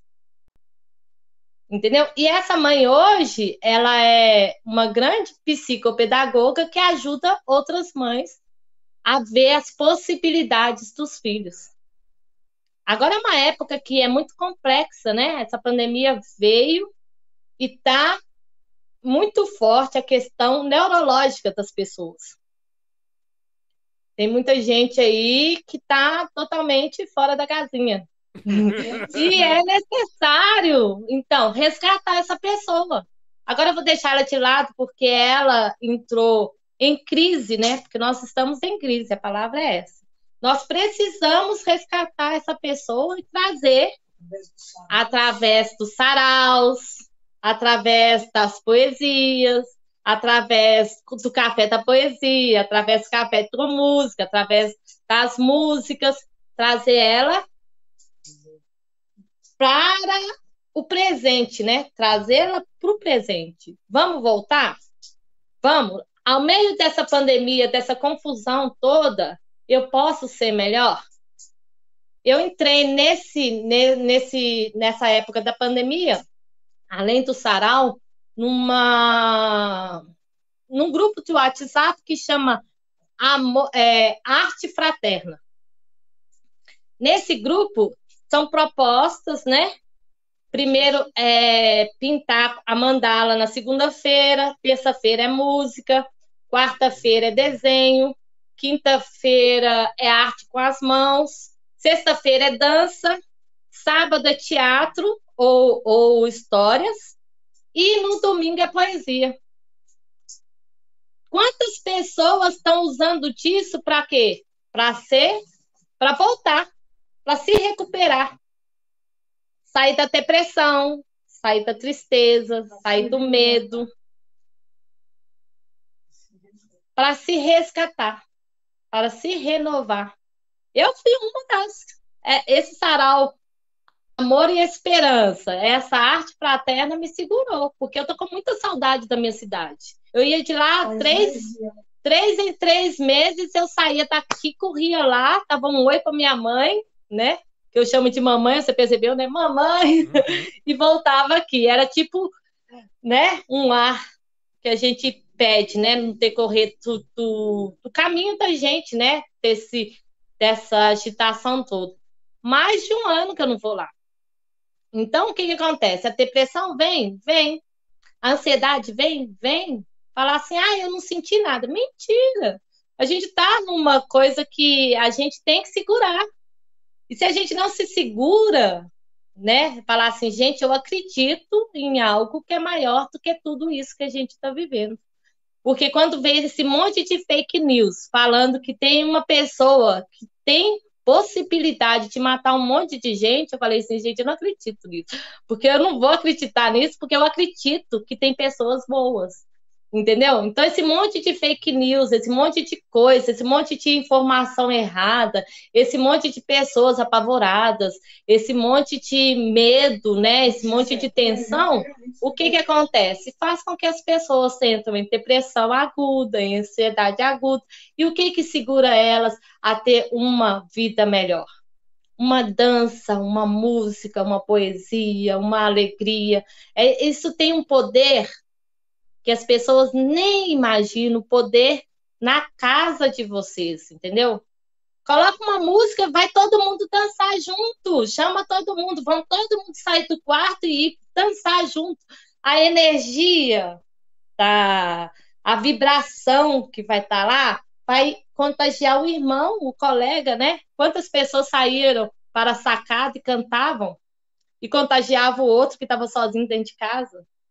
Né? Então, eu acho que a, o que nos resgata, né? É isso, a arte resgata. A arte transforma, a arte modifica a vida da gente. Mas a gente precisa não deixar se cair, né? Sobre, sobre essa depressão e permanecer nela. Não, vamos procurar algo que é edificante, aquilo que pode me fazer bem e fazer bem ao irmão. Consonância Escola de Música é isso. É o vírus do amor presente em nós. que maravilha. É, falando, pegando um, uns dois pontos do que você trouxe aí, da questão do, das pessoas saírem. Na verdade, são três pontos, né? É, vamos, vamos pegar de trás, meio que de trás para frente. Ou do meio pro, sei lá. É, é coisa de, de xarope mesmo. a minha, tá? É, questão do pessoal sair da casinha. Eu acho que assim, teve muita gente que saiu da casinha mesmo porque se sentiu abalado, né, pelo que aconteceu. E teve gente que já estava fora da casinha e aí com isso e pôs as garrinhas de fora para mostrar as coisas. A sociedade, ah, é só mais um falando, é só bobeira, não sei o que lá. E aí o mal tá se espalhando.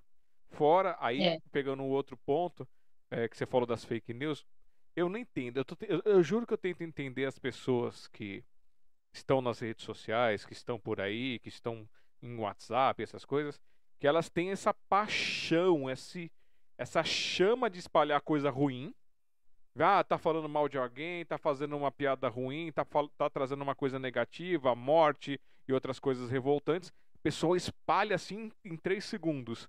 Aí você manda uma coisa legal pra pessoa, uma coisa que, se ela espalhasse e ajudar, ia, ia trazer mais coisa. Aí a pessoa, ah, nem olha, nem vê, nem faz. Eu juro que eu não, eu não consigo entender isso. Qual é o problema? Ser humano é muito complicado nesse ponto para mim. É, eles gostam de ver o pior do que ver o melhor.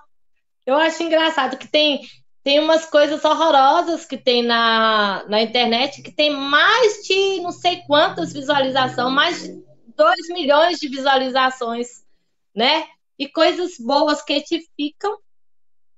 Tem um pouquinho só de visualização, um pouquinho só de curtido, um pouquinho só de inscrito, né? E é isso também me incomoda, me incomoda muito. Infelizmente, por isso, né, que a mídia em geral só mostra coisas ruins também, né? Porque ele precisa de audiência. Se eu colocar coisa boa, ninguém vai ver. Então, vamos colocar coisa ruim. Aí o pessoal fala assim: ah, mas a mídia é ruim, mas você tá vendo. Entendeu? Então, assim, eu não culpo a mídia só. Eu culpo a pessoa que está transmitindo, né? Por exemplo, eu chegou para mim a coisa e eu sei que é fake. Acabou lá. Eu não vou passar para ninguém. Ou então eu vou teletar. Acabou. Não tem mais.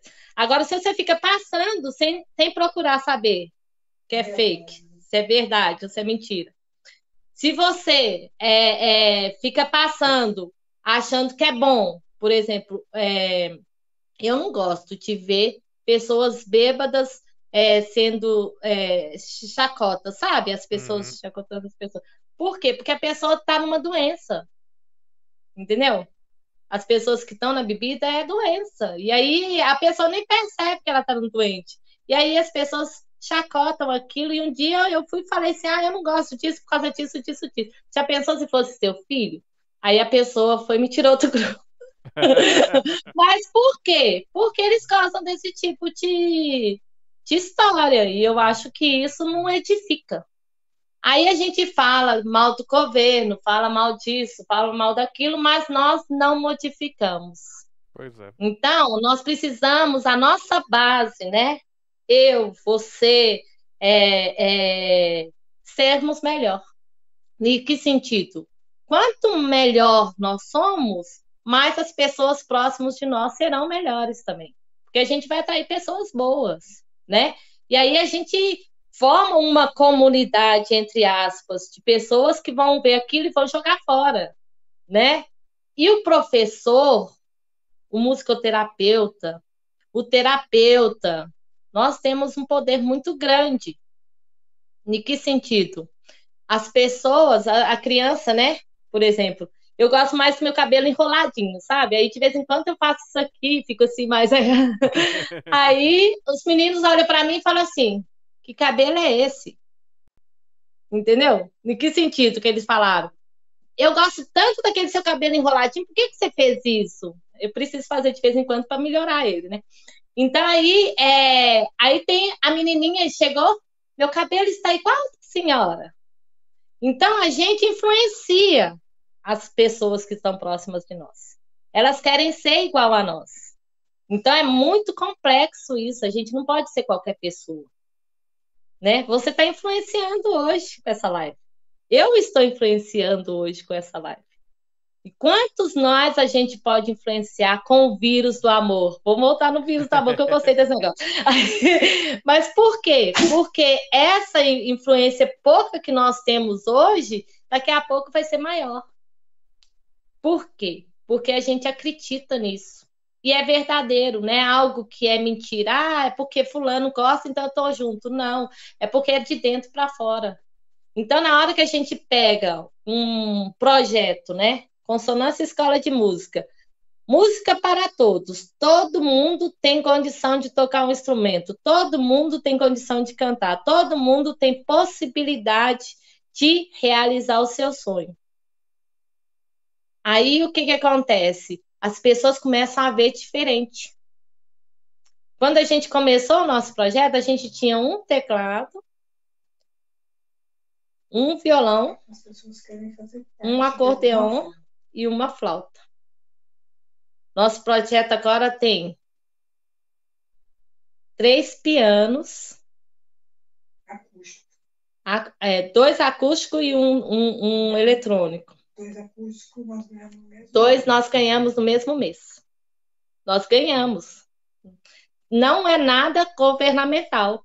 São pessoas que batem aqui, ó. Nós é acreditamos em vocês. Não vocês é querem o piano? Nós queremos. Entendeu? É nossa bom. Aí, aí nós temos cinco teclados. O que eu tinha queimou. Nossa. São cinco teclados novos.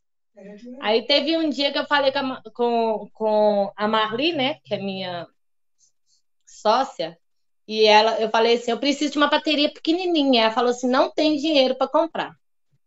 Aí já falei com você que eu viro para Deus e falo assim, agora é com o Senhor. e aí o que, que acontece? Mas não deu certo, o Senhor resolve esse problema. Aí, a mãe liga. Oi, Verônica, tudo bem? Lembra do meu filho? Nananã, nananã. Agora ele cresceu, tem uma bateria pequena, você quer? Claro que eu quero. Eu queria um palco pequeno para dentro da minha sala. Por quê? Porque eu, eu, quero, eu, eu tiro os meninos da, da questão do solo, né? Eles estão eles estão acostumados com esse plano, né? E eu preciso que eles subam no plano, no plano maior e depois voltam, né? A questão da, da subida principalmente na musicoterapia, o trabalho de, de questão social, de questão de interação, de apresentar outras coisas mais.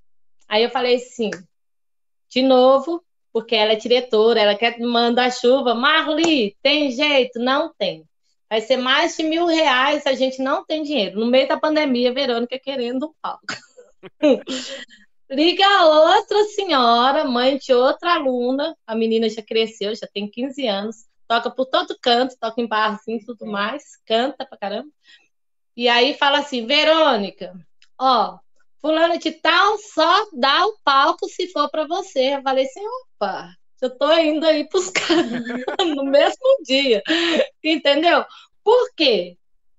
Porque tem alguém abençoando isso aí, porque é outra coisa, é outro momento. A gente não tá mais naquele momento de fake. A gente quer que realize. Então, é um objetivo que não é governamental, não é ONG, a gente ainda não sabe o que, que a gente é. a gente colocou consonância, escola de música, que a gente, duas malucas que criaram isso aí. E, e a, é muito lindo porque as pessoas vestem a camisa.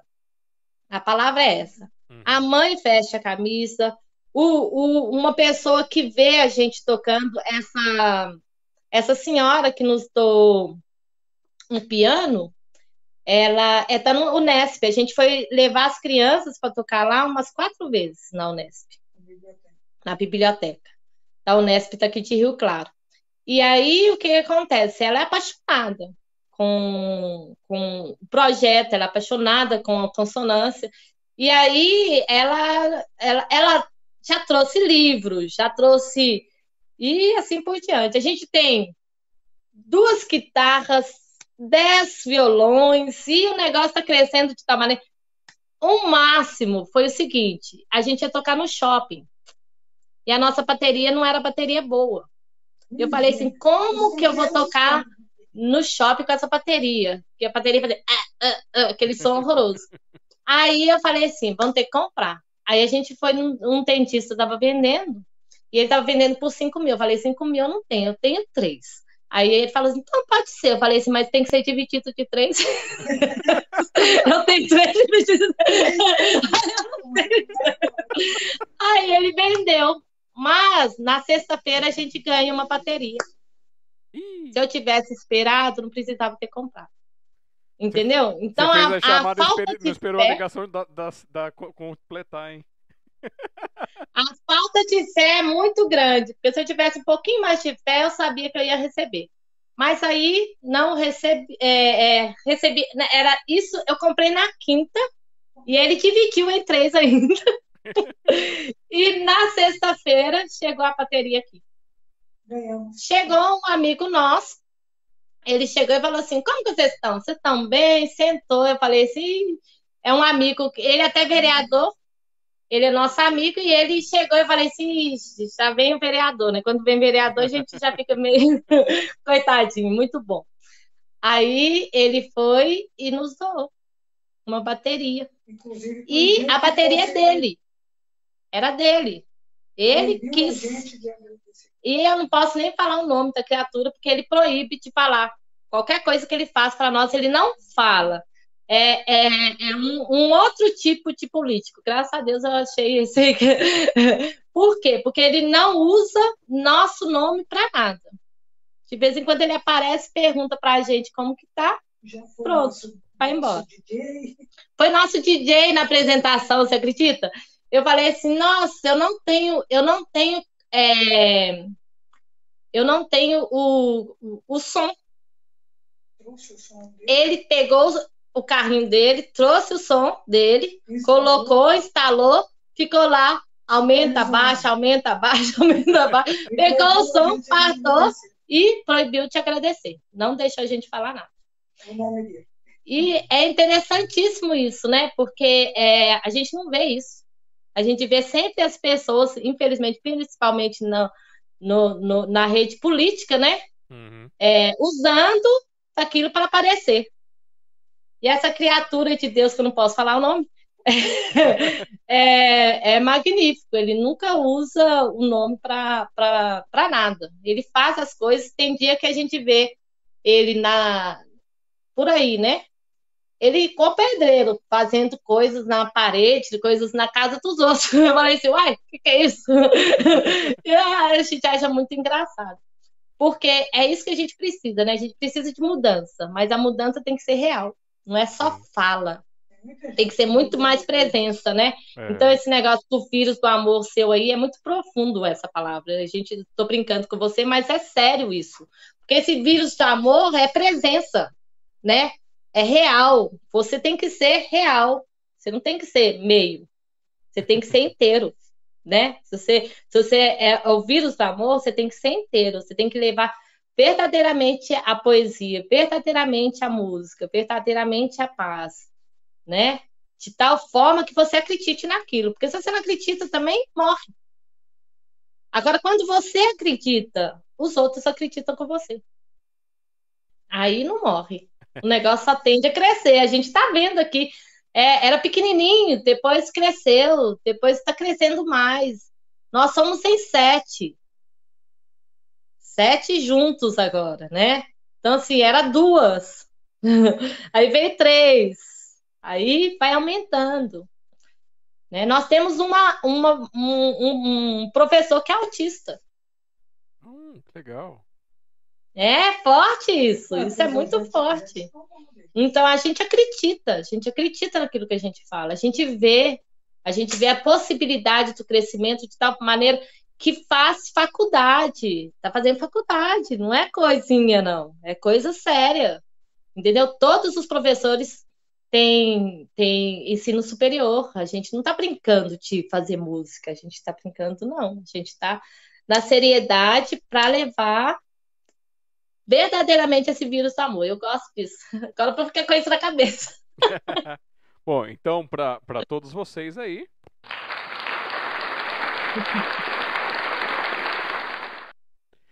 E para a pessoa que não pode falar o nome, um beijo, um abraço fraternal para você. Parabéns pela sua atitude. Então, já que não pode falar o nome, então manda um beijo e um abraço. Isso, é muito importante.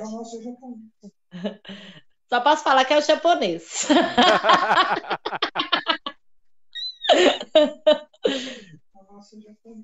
Aí vocês estão ouvindo ao fundo aí, tem, tem, tem, alguém na produção aí dando, dando algumas dicas que estará com a gente na próxima quinta-feira. Vocês vão descobrir quem é a voz.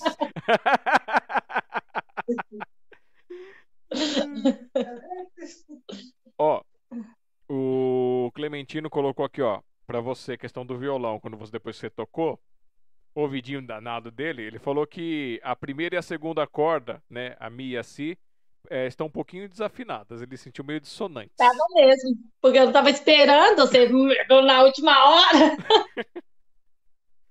Eu não, não te falaram que eu era uma pessoa malvada, que eu fazia essas maldades? Pois é, eu tô vendo como que você é mal. Eu falei assim, nossa, agora o que, que eu vou tocar aqui? Falei assim, vou pegar o violão, mas os três violões estão desafinados, você acredita?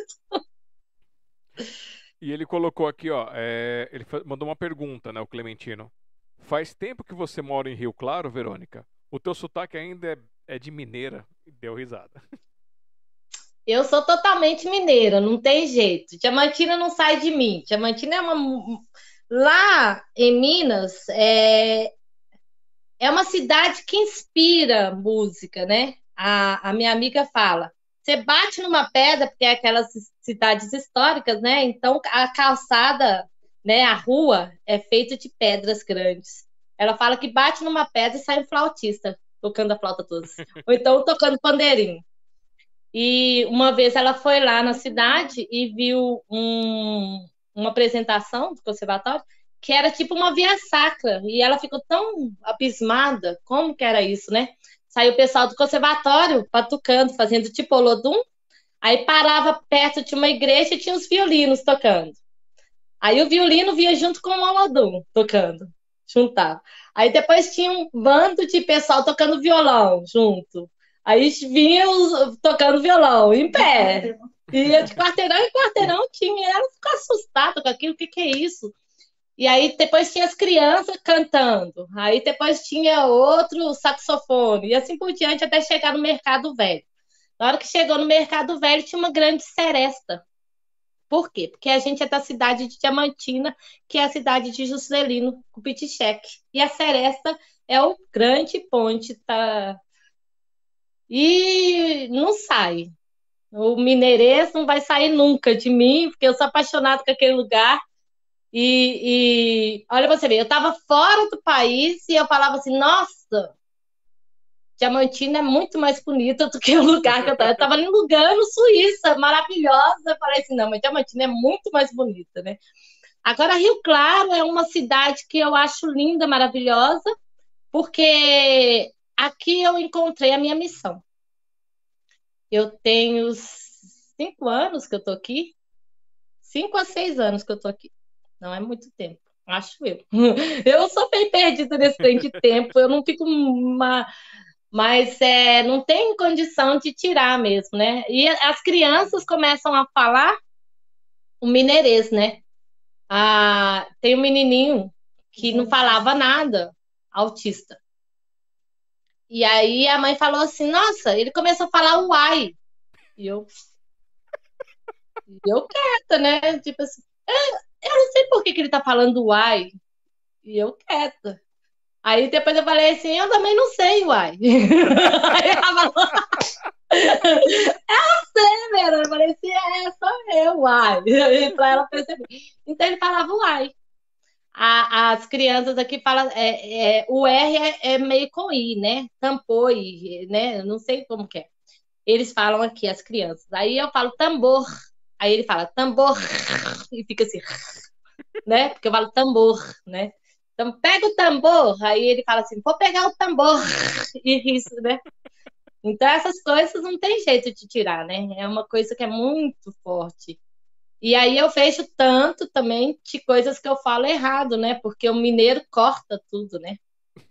E aí aqui eles começam a zoar, né? Aí começa a falar, ah, tá falando isso, tá falando isso, e a gente não se observa. Aí a gente vai conversar com o pessoal de Minas, a gente fala assim, ah, eles falam igual a mim, o que que o pessoal falou? Aí a gente começa a observar. E essa é a beleza do nosso país, né? Uhum. Nossa, ah, teve um menininho que falou assim comigo. Por que, que você fala igual o Chico Bento? Eita! Aí eu falei, eu falei assim, o que que eu falo igual o Chico Bento? É, vocês, vocês, vocês. Eu falei assim, ah, porque eu sou uma cidade pertinho do Chico Bento. Aí ele falou assim, tá bom. É um menino autista. Lembra que falavam o menino, o menino autista não percebe. Ele percebeu que eu era. Outra coisa que ele percebeu, por que, que você é marrom e eu sou branco? Aí eu falei assim, eu sou descendente é, africana, quando, trouxe, quando os portugueses trouxeram os negros, né? A minha família provavelmente é da Etiópia. Aí, por causa de características. Eu estava lá em Roma, tem um, um senhor bem altão, assim, parecido com meu pai. E ele falou assim: eu, eu tenho que cumprimentar a minha conterrânea. Eu falei assim, mas de onde que o senhor é? O senhor é do Brasil? Eu, eu conversando com ele italiano. Aí ele falou assim, não, eu sou da Etiópia. Eu falei assim, não, eu sou do Brasil. Olha como que é bonito isso, né? Aqui é uma misturada que... E aí ele falou assim, mas eu fiquei muito feliz de te ver. Uhum. E ele tinha fisionomia, parecia muito com meu pai, embora meu pai era baixinho e ele era muito alto. Características, né, parecidas. Aí é, eu fui contei para ele que era da África, provavelmente Etiópia, etc. E, aí ele falava assim, tá bom. Aí eu falei assim, provavelmente você é italiano. E, e, e o nome dele é italiano, sabe? Então, provavelmente ele tem descendência italiana. E o pai falou assim: ó, tem três anos que a Teó tá com ele, ele não fala nada da Teó, já identificou que você fala pro você, você, você, e você é negra, não é branquinho igual ele, né? Eu falei assim, como que identifica? Foi eu que fiz isso? A música. É o poder da música. Volto de novo nas artes. As pessoas não podem perder as artes da vida né? Na época da guerra era isso, né? O que, que aconteceu na, na guerra? Ah, principalmente a questão dos judeus. Eles não podiam fazer teatro, eles não podiam ler os livros, eles não podiam o que mais? Cantar, né? Se tivesse um instrumento era jogado fora. Ele não podia cultivar a história deles, né? Porque arte é história. arte é vida, né? quando a gente fala de arte, a gente está falando da gente, né? A gente não está falando do outro. Com certeza. E tem muitas histórias na nossa história da humanidade que mostram isso, né? A arte, a música. É, você tem que primeiro tirar isso. Se você quer destruir um povo, você destrói primeiro por ali. Arranca a cultura deles, de todos os formatos, e aí o resto fica fácil de você conseguir dominar, derrubar, destruir. Exatamente isso. É, a Eliana tinha escrito um negócio aqui, mas acho que ela apagou a mensagem. Eliana, você vai arrumar? Você não quer que leia mais aquela mensagem que eu ia ler, mas se ela apagou, depois a gente vê então. Ou ela conversa direto contigo também. Que era uma mensagem mais para você, assim, né? Mas pelo que eu entendi aqui dela. Que ela precisa de um, uma super ajuda sua. ah, então tá bom. é, Vamos falar um pouquinho então do o que, que as pessoas encontram no teu Facebook. Aí nós temos dois lados. Tenho Consonância Escola de Música, que é toda relacionada com o aprendizado da música e com a musicoterapia. No meu Facebook tem de tudo. Mas não tem fake news. É porque tem o Facebook particular, né? Aí tem muita coisa sobre diamantina, sobre música, às vezes alguma mensagem de edificação, principalmente nessa época de pandemia, a gente precisa te, né, elevar o espírito, elevar a alma, elevar o corpo, né? Então a gente manda uma mensagem, vamos, bom dia, que sua vida seja melhor, né? Canta, canta, minha gente, deixa a tristeza para lá e assim vai por diante. Né? E muita Diamantina e Rio Claro também tem muito lá. E no teu Instagram? O meu Instagram tem, tem um pouco de outra arte que eu faço, que é o palhacinho, né? Que é a doutora Picolé. Essa doutora Picolé é dos doutores fraternos e nós trabalhamos é, algumas. Vamos falar, alguns vídeos que nós fizemos para mandar para os idosos que estavam em isolamento total. Então, não podia ir família, não podia nada, a gente mandava para as casas de repouso, cartinhas, vídeos, e alguns desses vídeos eram dos doutores fraternos. Aí a gente fez do Dia das Mães, a gente fez da, o Dia Feliz do Fala Mansa, né? O Dia Perfeito, a música do Dia Perfeito. Fala Mansa, nós fizemos também Você não é igual a mim, eu não sou igual a você, com os fraterninhos. O que mais que tem lá? Tem alguns alunos tocando, tem algumas dicas também de questão alimentar, porque a gente tem um outro projeto que chama Reeducando Hábitos. Esse aí é a questão da. Quando veio a pandemia, a gente observou que as pessoas não meditam, as pessoas se alimentam mal, as pessoas não respiram bem, não fazem exercício. E aí o que, que aconteceu? não escutam música, não fala poesia, não lê o livro bom. E a gente começou a fazer esse Reeducando Hábitos justamente para isso, para ajudar as pessoas em relação à vida, né? Que a vida não é somente trabalhar. O que, que aconteceu? Fechou todo mundo dentro de casa, as pessoas não sabiam o que fazer. Porque o comum é sair de casa. O que, que eu vou ficar na minha casa fazendo, né? E aí, o que, acontece? Tem uma horta que você pode cultivar, né? Um, um, uma florzinha que você pode plantar para alegrar o dia da sua família, um cachorrinho que você pode cuidar. Então, a meditação, respiração, né? E ter o contato pessoal, interior, né? a questão da alimentação totalmente errada que todo mundo come, né? Fast food, né? Então aí o que acontece? Aí, aí não tem salada, não tem carninha, não tem as coisas que são necessárias para o corpo. E aí ela se torna fragilizada, né? O corpo se torna fragilizado e quando se torna fragilizado, o que, que acontece? Fica mais é, fácil das coisas ruins pegarem, né? Uhum. A questão da elevação pessoal, da mente, tu acreditar em você, tu, tu, tu se aperceber, né? É, eu estou entrando em depressão. Como que você percebe que você está entrando em depressão? Você é uma pessoa feliz, alegre, que está rindo, não sei o que, começa a chorar, chorar, chorar, chorar, chorar, você pode ver que tem alguma coisa que está atrapalhado. Então, você tem que ter esse, né, esse momento de pensar e sair disso. É, e outras e, coisas mais. E o negócio, quando acabar, quando acabar a pandemia, que as coisas realmente voltaram ao normal, a gente vai ter o problema de põe, põe, põe um monte de gente na rua ficou fofinho. Exatamente isso. Porque assim, é, eu sei que eu sou totalmente desregrado com o horário da alimentação.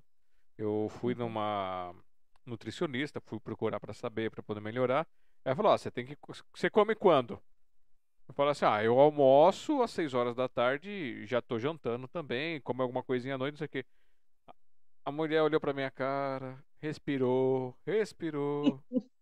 Ela falou: você tinha que comer de manhã, alguma coisinha antes do almoço, no almoço, depois uma coisinha no meio da tarde, aí a janta e uma coisinha antes de dormir. Você tinha que comer um pouquinho por vez. É. Senão seu corpo vai juntar tudo que, que você tem. Aí não adianta você comer, comer que nem passarinho, que não vai resolver. Agora, fora do. Isso aí é, é outro esquema, né? Fora do país, né? Tô falando lá em Lugano. Umas pessoas que vieram aqui, eles falaram assim: vocês comem demais. Aí eu falei assim: como que a gente come demais? Ó, vocês comem de manhã, depois comem antes. do- É isso aí que você falou. Aí eu falei assim: como vocês comem? Eles comem de manhã, depois o almoço, janta e a, a ceia. São quatro refeições que eles falam. Agora, como a gente é brasileira é diferente, nós somos diferentes, né?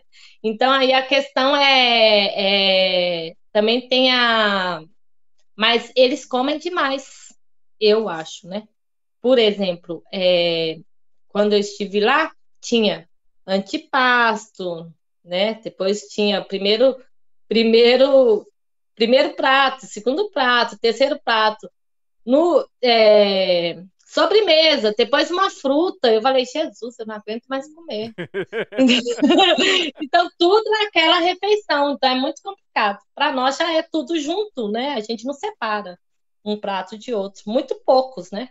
É. Aqui no Brasil, né? É, como o Brasil é muito grande, por exemplo, talvez no sul eles separam mais os pratos, né?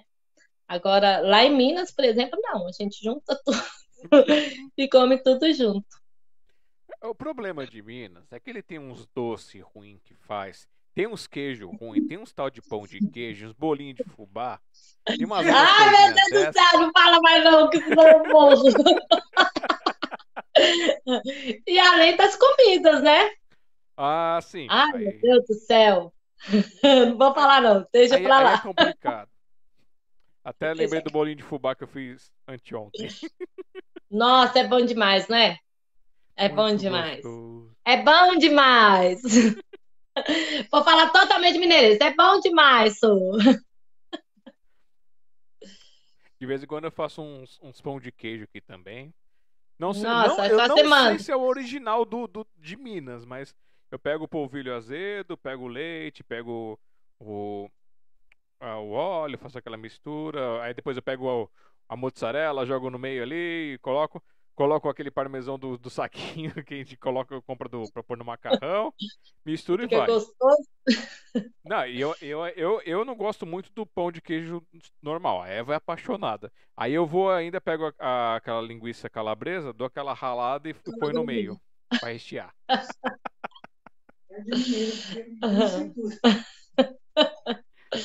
Ai, ai. Então, assim, eu acho que eu faço algumas maldades. Você faz. A Eliana, ela falou que posso falar assim, que ela tinha escrito aqui pra você. Eu vou tentar lembrar, porque tá apagada aqui a mensagem. Não sei, não sei se foi ela, se foi o YouTube. O YouTube às vezes faz isso, ele apaga a mensagem sem nenhum motivo. Que ela falou que ela tem a deficiência de eh, da vergonha dela, que é muito grande, pra se apresentar para as outras pessoas em público. E aí você tinha que ajudar ela nessa terapia. Pode deixar. O que que acontece? A questão da timidez, né? Tem, tem, tem vários, vários. é, Nossa, isso é muito complexo, né? Porque uma das coisas é a música, né? Você se expõe, né? Não tem jeito. E quando você se expõe, você se mostra. Muitas vezes a gente não quer se mostrar, né? Não, não no caso só dela, mas a gente, em geral, a gente quer ficar na nossa, no sossego nosso, né? Agora é uma época de tudo é muito é muito, como é que fala? Muito cômodo, né? O que que é cômodo? Você fica na sua. Você não se expõe, você não é criticado. Quando você se expõe, você é criticado. E não é exigido. Aí, o Clementino chamando minha atenção do violão. Não é? Então, e você tem que, se, tem que estar bem, porque a questão de erro, a gente é ser humano. Quem não errou é só o Cristo. O resto, nós todos vamos errar o tempo inteiro. E a gente tem que errar, levantar e continuar, né? Porque o caminho do crescimento é esse. O caminho de desenvolvimento é esse. Ela vai chegar a primeira vez, vai tremer igual vara verde, vai passar mal, vai até desmaiar. Eu sugiro que toda vez que vai apresentar, apresente três músicas. A primeira vai sair um horror. A segunda vai sair melhorzinha. A terceira vai sair magnífica, porque você já acostumou, né? Já, já fui lá mesmo, já fui a primeira, já foi ruim, a segunda já foi. Então agora a terceira você já vai sossegado. Agora a questão também é trabalhar o pessoal, né? O coração. Que, que é? Eu sei a música, eu vou tocar. E vai sair bem, entendeu? Você me pegou de surpresa, então assim, que música que eu vou tocar aqui agora no violão, porque eu não estava esperando. Então, aí, às vezes, a gente é pego de surpresa mesmo, né? E essa questão do pego de surpresa é até interessante também, porque a gente fala assim, nossa, agora eu vou ficar mais esperta, né? A gente fica mais esperto para as coisas. E esse é o caso da, da, de todos nós. Todos nós ficamos nervosos e todos os tempos, né? Não é ah, você já é, você é professora, ah, você é musicoterapeuta, ah, você, você já está cansada. Eu falei assim, pois é, eu passo mal todos os dias que vai ter apresentação. Tem dia que eu não vou nem apresentar, só os meus alunos vão apresentar. De manhã, meu amigo banheiro está junto comigo. Passo mal, literalmente. Entendeu? No resto do dia eu fico sossegado. Mas então, aí é a questão fisiológica, a gente tem que prestar atenção no nosso corpo. Como que a gente presta atenção no nosso corpo? Meditação. Você tem que entrar dentro de você e te conhecer.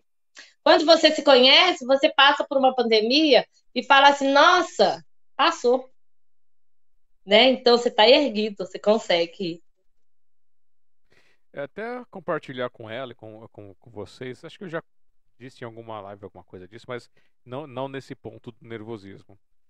Quando eu comecei a tocar violão, eu comecei a tocar em casa, aí eu, aí eu vi o pessoal levando para a escola, falava, vou levar o meu também para tocar com o pessoalzinho ali, com os amigos. Aí nisso o pessoal começa a te dar atenção, porque você está tocando violão na escola, aí você toca no intervalo com mais gente, tem mais gente te ouvindo. Só que você tá assim, você tá naquela coisa do. Ah, não, não, ninguém tá prestando atenção em mim, eu só tô aqui com o pessoalzinho e tá tudo certo, cada um com a sua vidinha. Quando foi lá no, no meu primeiro ano, não, no meu segundo ano do, do ensino fundamental, o pessoal do terceiro ano me chamou para participar com eles numa peça que eles iam apresentar falando sobre a ditadura militar. Então contando uma história tudo, e eles queriam que eu tocasse músicas entre cada cada ato. Então você tinha vários atos, eram 10 músicas. Então eram 10 atos onde essa música ilustrava o que, tá, uh, o que aconteceu ali, ele representava aquele momento da, da história. Eu, ah, vou, de boa, tenho, levo minha caixa de som, levo meu violão, microfone, vou feliz da vida. Até esse microfone aqui, ó, esse aqui é velho de guerra. E tava de boa, nunca tinha tido nenhum problema. Aí quando eu fui, parei lá, fiquei no cantinho aqui, tinha o pessoal se apresentando aqui, e o resto da escola, os convidados, todo mundo ali no pátio. Quer dizer, muita gente naquele pátio, mais de 500 pessoas ali, aquela coisa assim. E, e aí foram três vezes, três apresentações. A primeira que eu fiz, eu me apresentei, eu ficava nervoso em cada uma assim, mas eu tentava me segurar. E aí, é, a primeira eu saí encharcado, peguei a camiseta, eu torci, escorreu. A primeira, a primeira apresentação. Aí a segunda apresentação tava tocando, estourou a corda no meu violão e quem tava me acompanhando tava conversando com outra pessoa e não viu para assumir a base para eu poder ficar, porque eu fiquei de pé. A pessoa ficou lá sentadinha, conversando com outra pessoa, fazendo só uma base para me acompanhar e não percebeu para trocar. E eu já fiquei nervoso. E a terceira vez é, teve negócio de corda, mas eu arrumei rápido de uma música para outra. Só que teve um pessoal que tava lá assistindo, que tava fazendo bagunça e mexendo com as meninas que estavam se apresentando.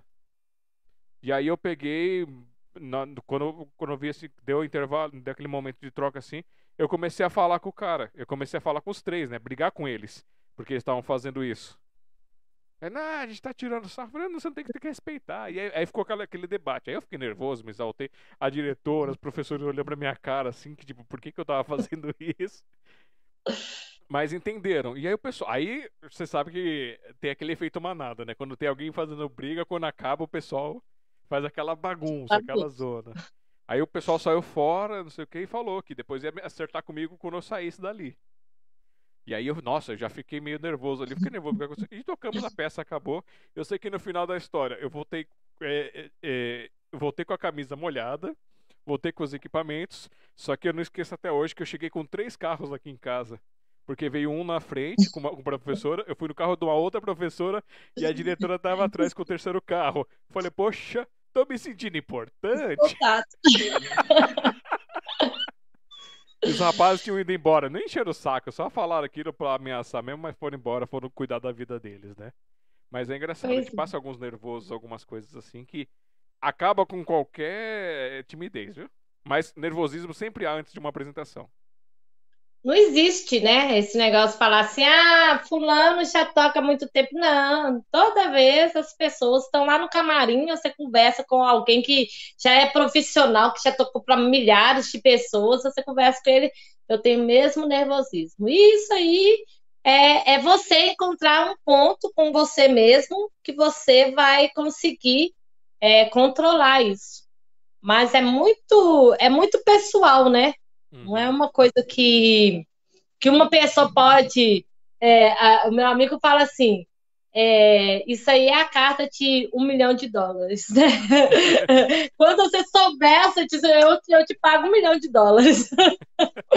porque, porque exatamente ninguém vai falar, não tenho mais nervosismo. Mentira, a gente tem nervosismo todo dia.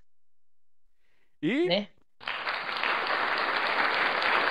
Segunda hora de live, duas horas de live nessa quinta-feira, 5 de agosto de 2021, recebendo aqui a Verônica Duarte com as suas artes de flauta, viol, é, violinista, tecladista, pianista, musicoterapeuta e escritora. Falamos bastante de música, contamos um pouquinho ali da flauta, lembramos de Minas, deu saudade da mãe, deu, deu saudade dos amigos, mas não falamos da escritora. Quem é essa escritora? Conta pra gente. Então, eu gosto de escrever é, pequenos poemas. Vou falar para você, ó. Uhum. Paro, respiro e vejo. Medito, amo e canto. Uma canção de amor com um grande fervor para envolver o amigo em um grande calor.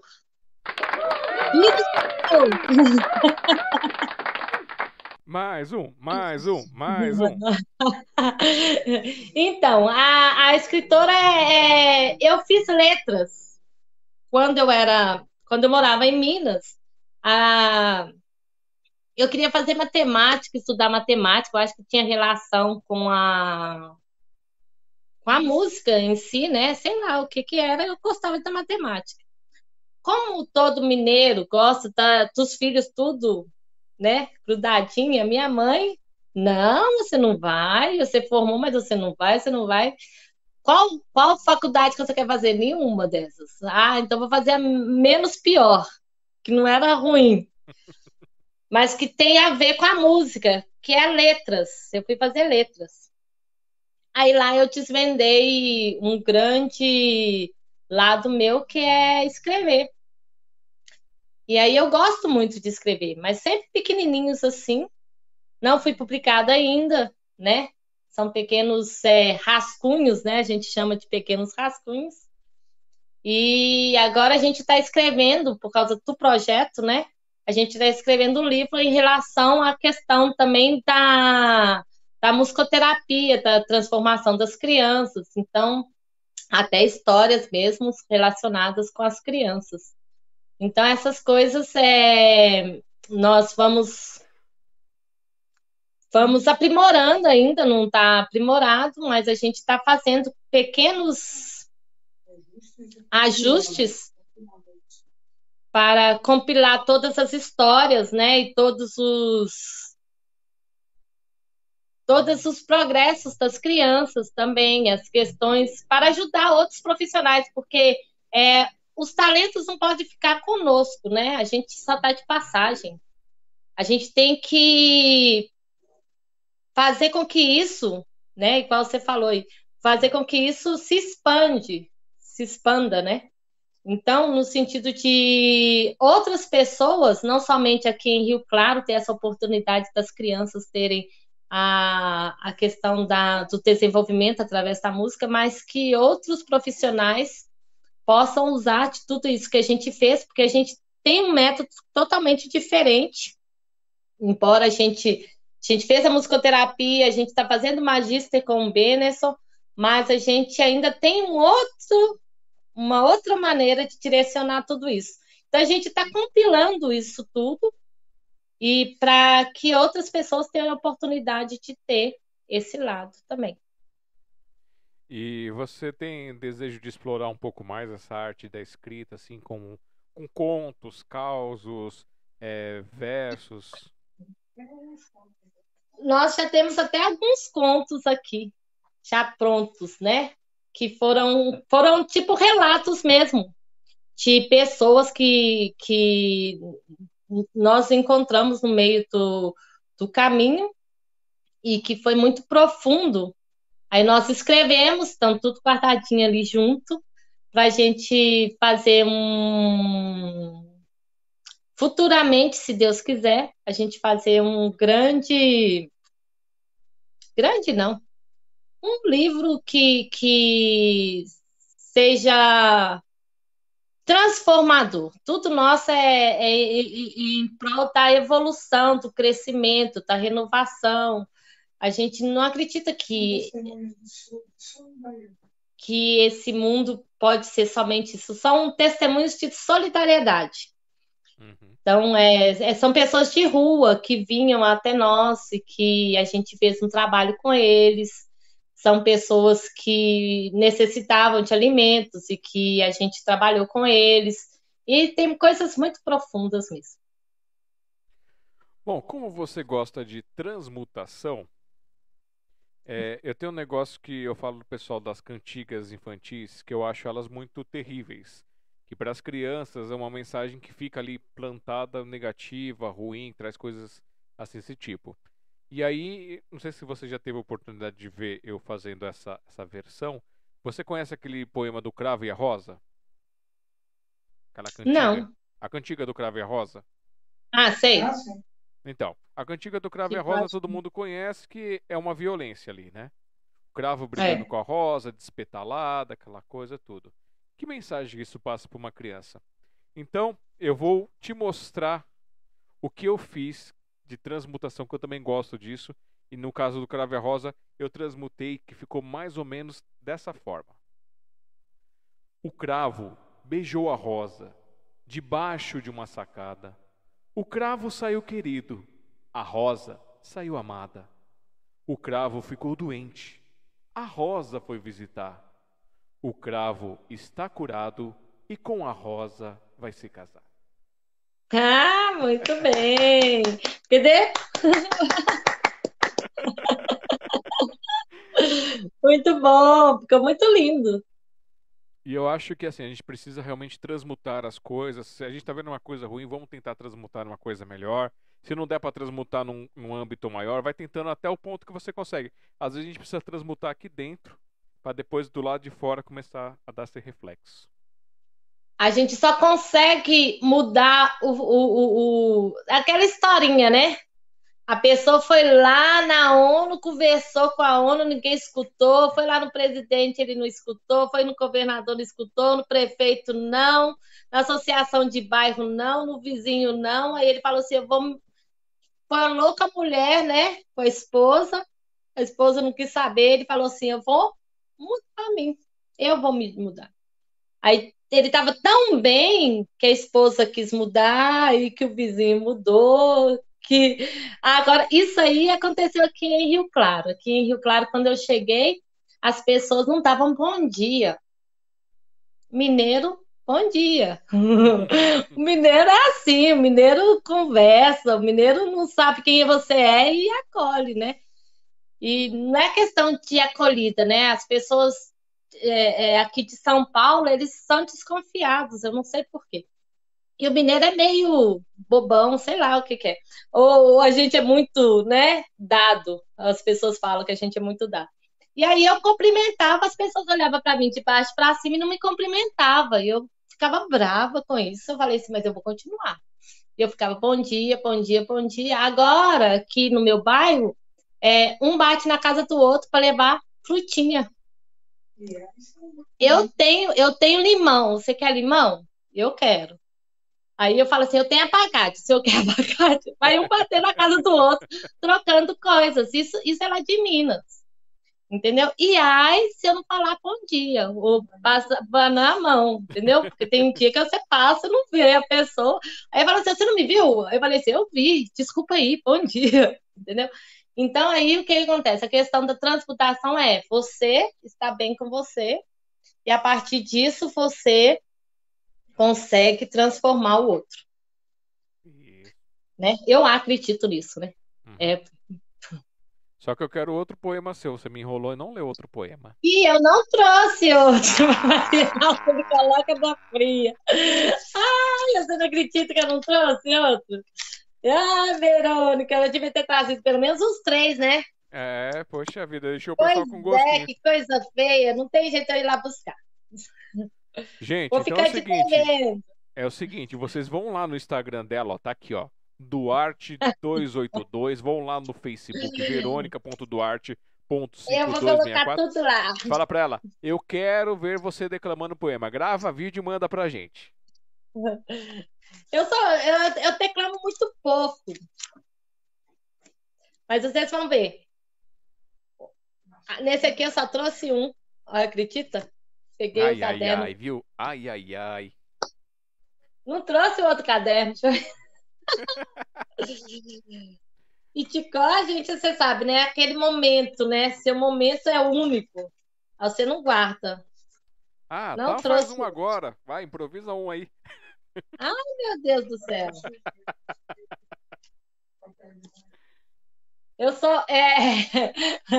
A minha amiga fala que eu sou igual aquela, aqueles músicos que escrevem no papel de barra e deixa lá, depois vai embora. Sabe, no. Ai, meu Deus do céu. Eu não trouxe outro. Fico ai, te ai. devendo. Tá devendo mesmo, hein? Quero só ver. E, ó, dando, é, dando tá, boa noite tá para você, o Humberto Sagawa, mandando boa noite! Boa noite! Seja bem-vindo! Lá do Sarau Amor Esperança. Grande intérprete, é. cantor. Aquele sarau é muito importante, né? Tá, então eu vou te colocar numa outra fria. Ai, ai, ai. Toca um pouco de teclado pra Vamos. gente. Vamos tocar um pouco de teclado.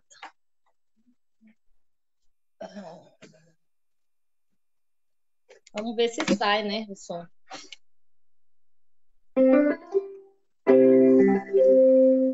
E se o teclado não tivesse aqui, você viu o teclado?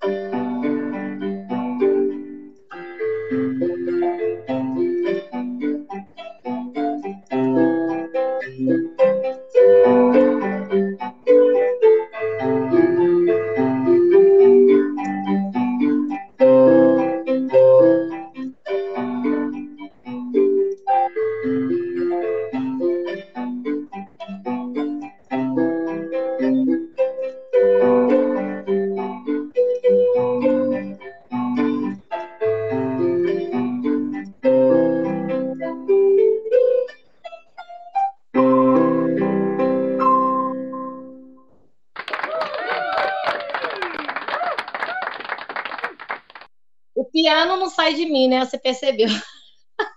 Não sei nenhum recurso do, do teclado, em vez de fazer usando os recursos, né? Fiz o piano. É, tá ótimo. Não tem jeito, né? A gente, a gente que toca piano, a gente vai pro piano, não vai pro teclado. É engraçado. Falo, já que estamos no teclado, estamos na música novamente, você já fez alguma composição musical, só melodia ou melodia e letra? Só para as crianças. Ah, Aí coisa. você vai perguntar que música que é. A gente faz é Dó, Ré, Mi, Mi, Ré, Dó. As notinhas vou cantar. Tem ciprizinha para eles aprender as três notinhas, né? É... Deixa eu pensar aqui. Você coloca a gente fria mesmo, vem que falar. Eu devia ter vindo mais, mais firme. É... Ah!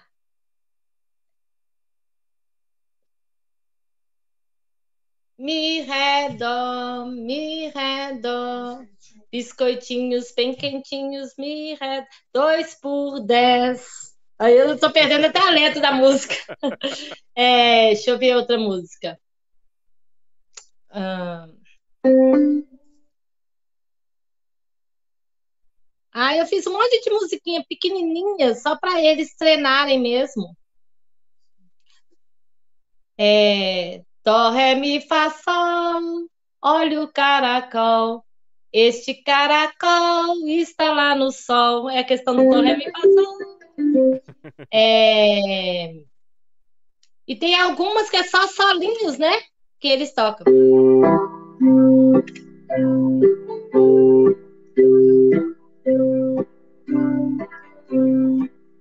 Tudo em dó maior, só para questão da questão da mão esquerda, né?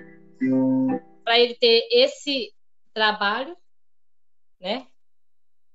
Da coordenação e, e os saltos, né?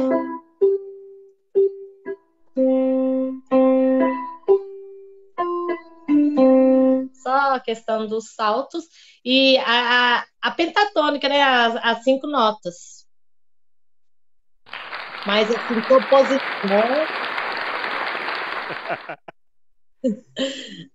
Então, já que você falou que eu coloco numa fria, Vamos Ai, para o momento de Vou correr. volta para o passado. voltando lá na Verônica, pequenininha, pequenininha, voltando lá atrás. Quando foi o contato artístico assim com a Verônica? Foi dentro de casa? Tinha alguém dentro de casa? Alguém próximo? Foi algum artista que levou para esse lado artístico? Minha mãe é seresteira. Ela canta da seresta desde que eu entendo por gente. E ela levava a gente para a igreja e a gente cantava junto com ela no coralzinho, sabe? E meu pai, ele tocava clarinete, mas ele tinha ouvido. Mas ele não tocava profissionalmente, de vez em quando ele tocava. Mas aí, quando eu nasci, ele já não tocava mais. Mas a minha mãe, que é a seresteira, tá? Minha mãe. Minha mãe. Minha mãe é meu modelo, ela é magnífica. Vocês têm que conhecer a pessoa mais maravilhosa que existe no mundo, é Dona Laide. Ela, ela tem uma luz espetacular. Ela sempre, eu tocava duas notinhas na flauta, magnífico. Ela nunca falou que a flauta estava enchendo as paciências, que o som estava feio, né? Quando começa a flauta, a mãe fala assim: "Para, menino", né? Ela fala assim: você não vai tocar flauta hoje? Aí eu tocava aqueles barulhos, né? Que no início é horrível. E ela, lindo, né? E tudo sempre, ela sempre aplaudiu a gente em tudo, em tudo. Ela, ela, ela, quando eu estava na faculdade, ela falava assim: eu não entendo nada que está aí. Eu não posso te ajudar em nada, mas eu fico perto de você até a hora que você acabar de estudar. Ela não dormia, ela ficava esperando do lado. Nossa. Tem hora que varava a noite e ela do lado. A criatura é magnífica, é uma pessoa assim que eu não sei, não sei até escrever. Então minha mãe é, ela é, é, é, é artista, né? artista na questão da. Ela era é, costureira. Então, na questão de fazer roupas, né? Uhum. Na questão de, de ensinar a vida mesmo, né? A artista. Essa, essa é a artista melhor, né? Ensinar a viver. Você, você pode ir além do que você vai.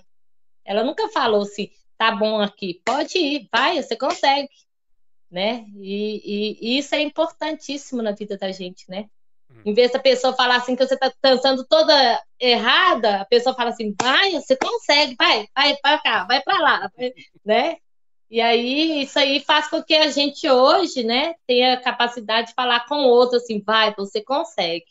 Seu limite não é esse, você pode ir além disso aí.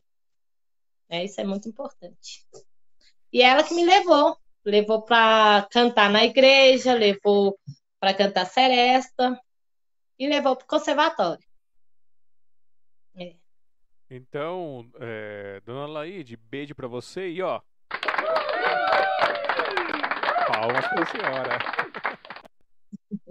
Por ter sido a pessoa que incentivou esta arte aqui que está em transmutação e transmitindo também com todo o seu carinho.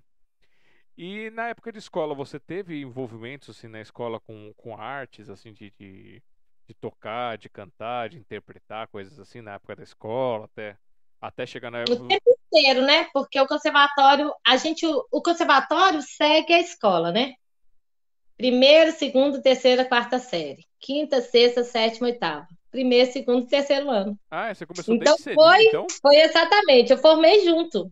Uia. Então, quando eu formei na quarta série, eu formei na quarta série do conservatório. Quando eu formei a oitava série, eu formei a oitava série. Aí, no terceiro ano, que eu não formei, porque aí aumentaram um ano lá, sei lá o que que era. Mas aí, o tempo, eu já estava dando aula no conservatório. E quando você está dando aula no conservatório, você leva a música onde você está, né? Então, e na hora que eu estava na faculdade, eu já estava eu estava acabando o terceiro ano, eu já estava trabalhando no conservatório. Então não tem como você não levar música, né? Todo mundo fala assim, é Verônica do conservatório. o povo é Verônica do conservatório. Aí hoje, hoje eu estava conversando com uma amiga, falei assim, é, no Facebook, né? E, entrei e falei assim, ah, fulano, falei assim, você lembra de mim? Aí ela falou assim, é Verônica do conservatório. não sai de mim, entendeu? Então, a questão do conservatório é muito presente em minha vida, porque é o tempo inteiro, né? Foi, foi 11 anos de estudo de música, né? Então, a questão é muito forte. E, e depois, aí depois fez a faculdade e a pós-graduação. E a musicoterapia. A musicoterapia é muito mais recente, mas é o meu forte, porque é missão. Eu não vejo como somente o estudo, né? Mas é uma missão. E na área da dança, você te dança, você gosta de dança, tem Eu adoro dançar, mas eu não sei, eu, eu, eu, eu gosto dos passinhos antigos. Você lembra daqueles passinhos que a gente fazia? E todo mundo fazia igual? Eu era apaixonada com isso, sou apaixonada até hoje com esses passinhos. Agora, assim, dança, eu não sei nada de dança. Eu estou aprendendo artesanato, por isso que a gente, a gente está trabalhando com artesanato, com tearte prego. Aí a gente faz uns tapetinhos. E esses tapetes também é para ajudar as pessoas. Nossa, que legal. Tudo, tudo com esse foco Quem me ensinou? A Marli que me ensinou. a sócia. E com teatro, já teve algum envolvimento? Já participou? Com teatro, com teatro texto pequeno. E hoje com os doutores fraternos, né? Que, que é um pouco teatral. E sempre, teatro sempre está na minha vida, né? E, e isso é bom para usar com as crianças, na questão da. Porque a gente conta histórias, né, para eles. Além de contar histórias, a gente. É, o autista não gosta, o pessoal fala assim, o autista não gosta de fantasia. Aí a gente começa a fantasiar com ele para ver até onde que ele vai, até onde que não vai porque depende do nível também, né? Uhum. Aí ele entra nessa, e aí ele vai junto. Porque fala assim, ah, ele acha que manga é só manga, mas se você mostrar manga como fruta, ele não vai saber que é manga de camisa, né? Só que tem que não existe isso, sabe? Eles fecham em um quadrado aquilo que é muito grande, né? Como que todo mundo fosse igual, né? Todas as pessoas negras fazem isso, todas as pessoas brancas fazem isso, todos os autistas fazem isso, todos os síndromes. Não é verdade. Entendeu? São pessoas que estão aqui que fazem tudo diferente. E é isso que acontece, né? É, não existe fechar numa caixinha. Então, eles gostam da fantasia. Então, a partir disso, a gente faz teatro. É, e a expressão, sabe? Uma vez a gente fez uma música, eu e um autista, aquela música. Bate outra vez com a esperança do meu coração. Ele cantava um pedaço, eu cantava outro. E aí a, era na comemorando o dia do autismo, né? E, e a fonoaudióloga ia falar sobre a questão da fala, a questão da expressão, a questão. Aí ela falou assim: vocês viram agora? Eles acabaram de cantar. Um olhava no olho do outro, como se a gente estivesse interpretando mesmo, ele falando para mim, eu falando para ele. Entendeu? Mas assim, foi. E, e, ninguém prestando atenção no som, prestando atenção no aparelho, prestando atenção no microfone. Tava uma coisa muito mais profunda, né? Aí no sentido de que a expressividade, essa expressão só tem a partir do teatro, da fantasia, do, da, da a música, né? A opereta, eu gosto da opereta né? Porque a opereta é a mistura de poesia, é a mistura do teatro, é a mistura da, da música junto.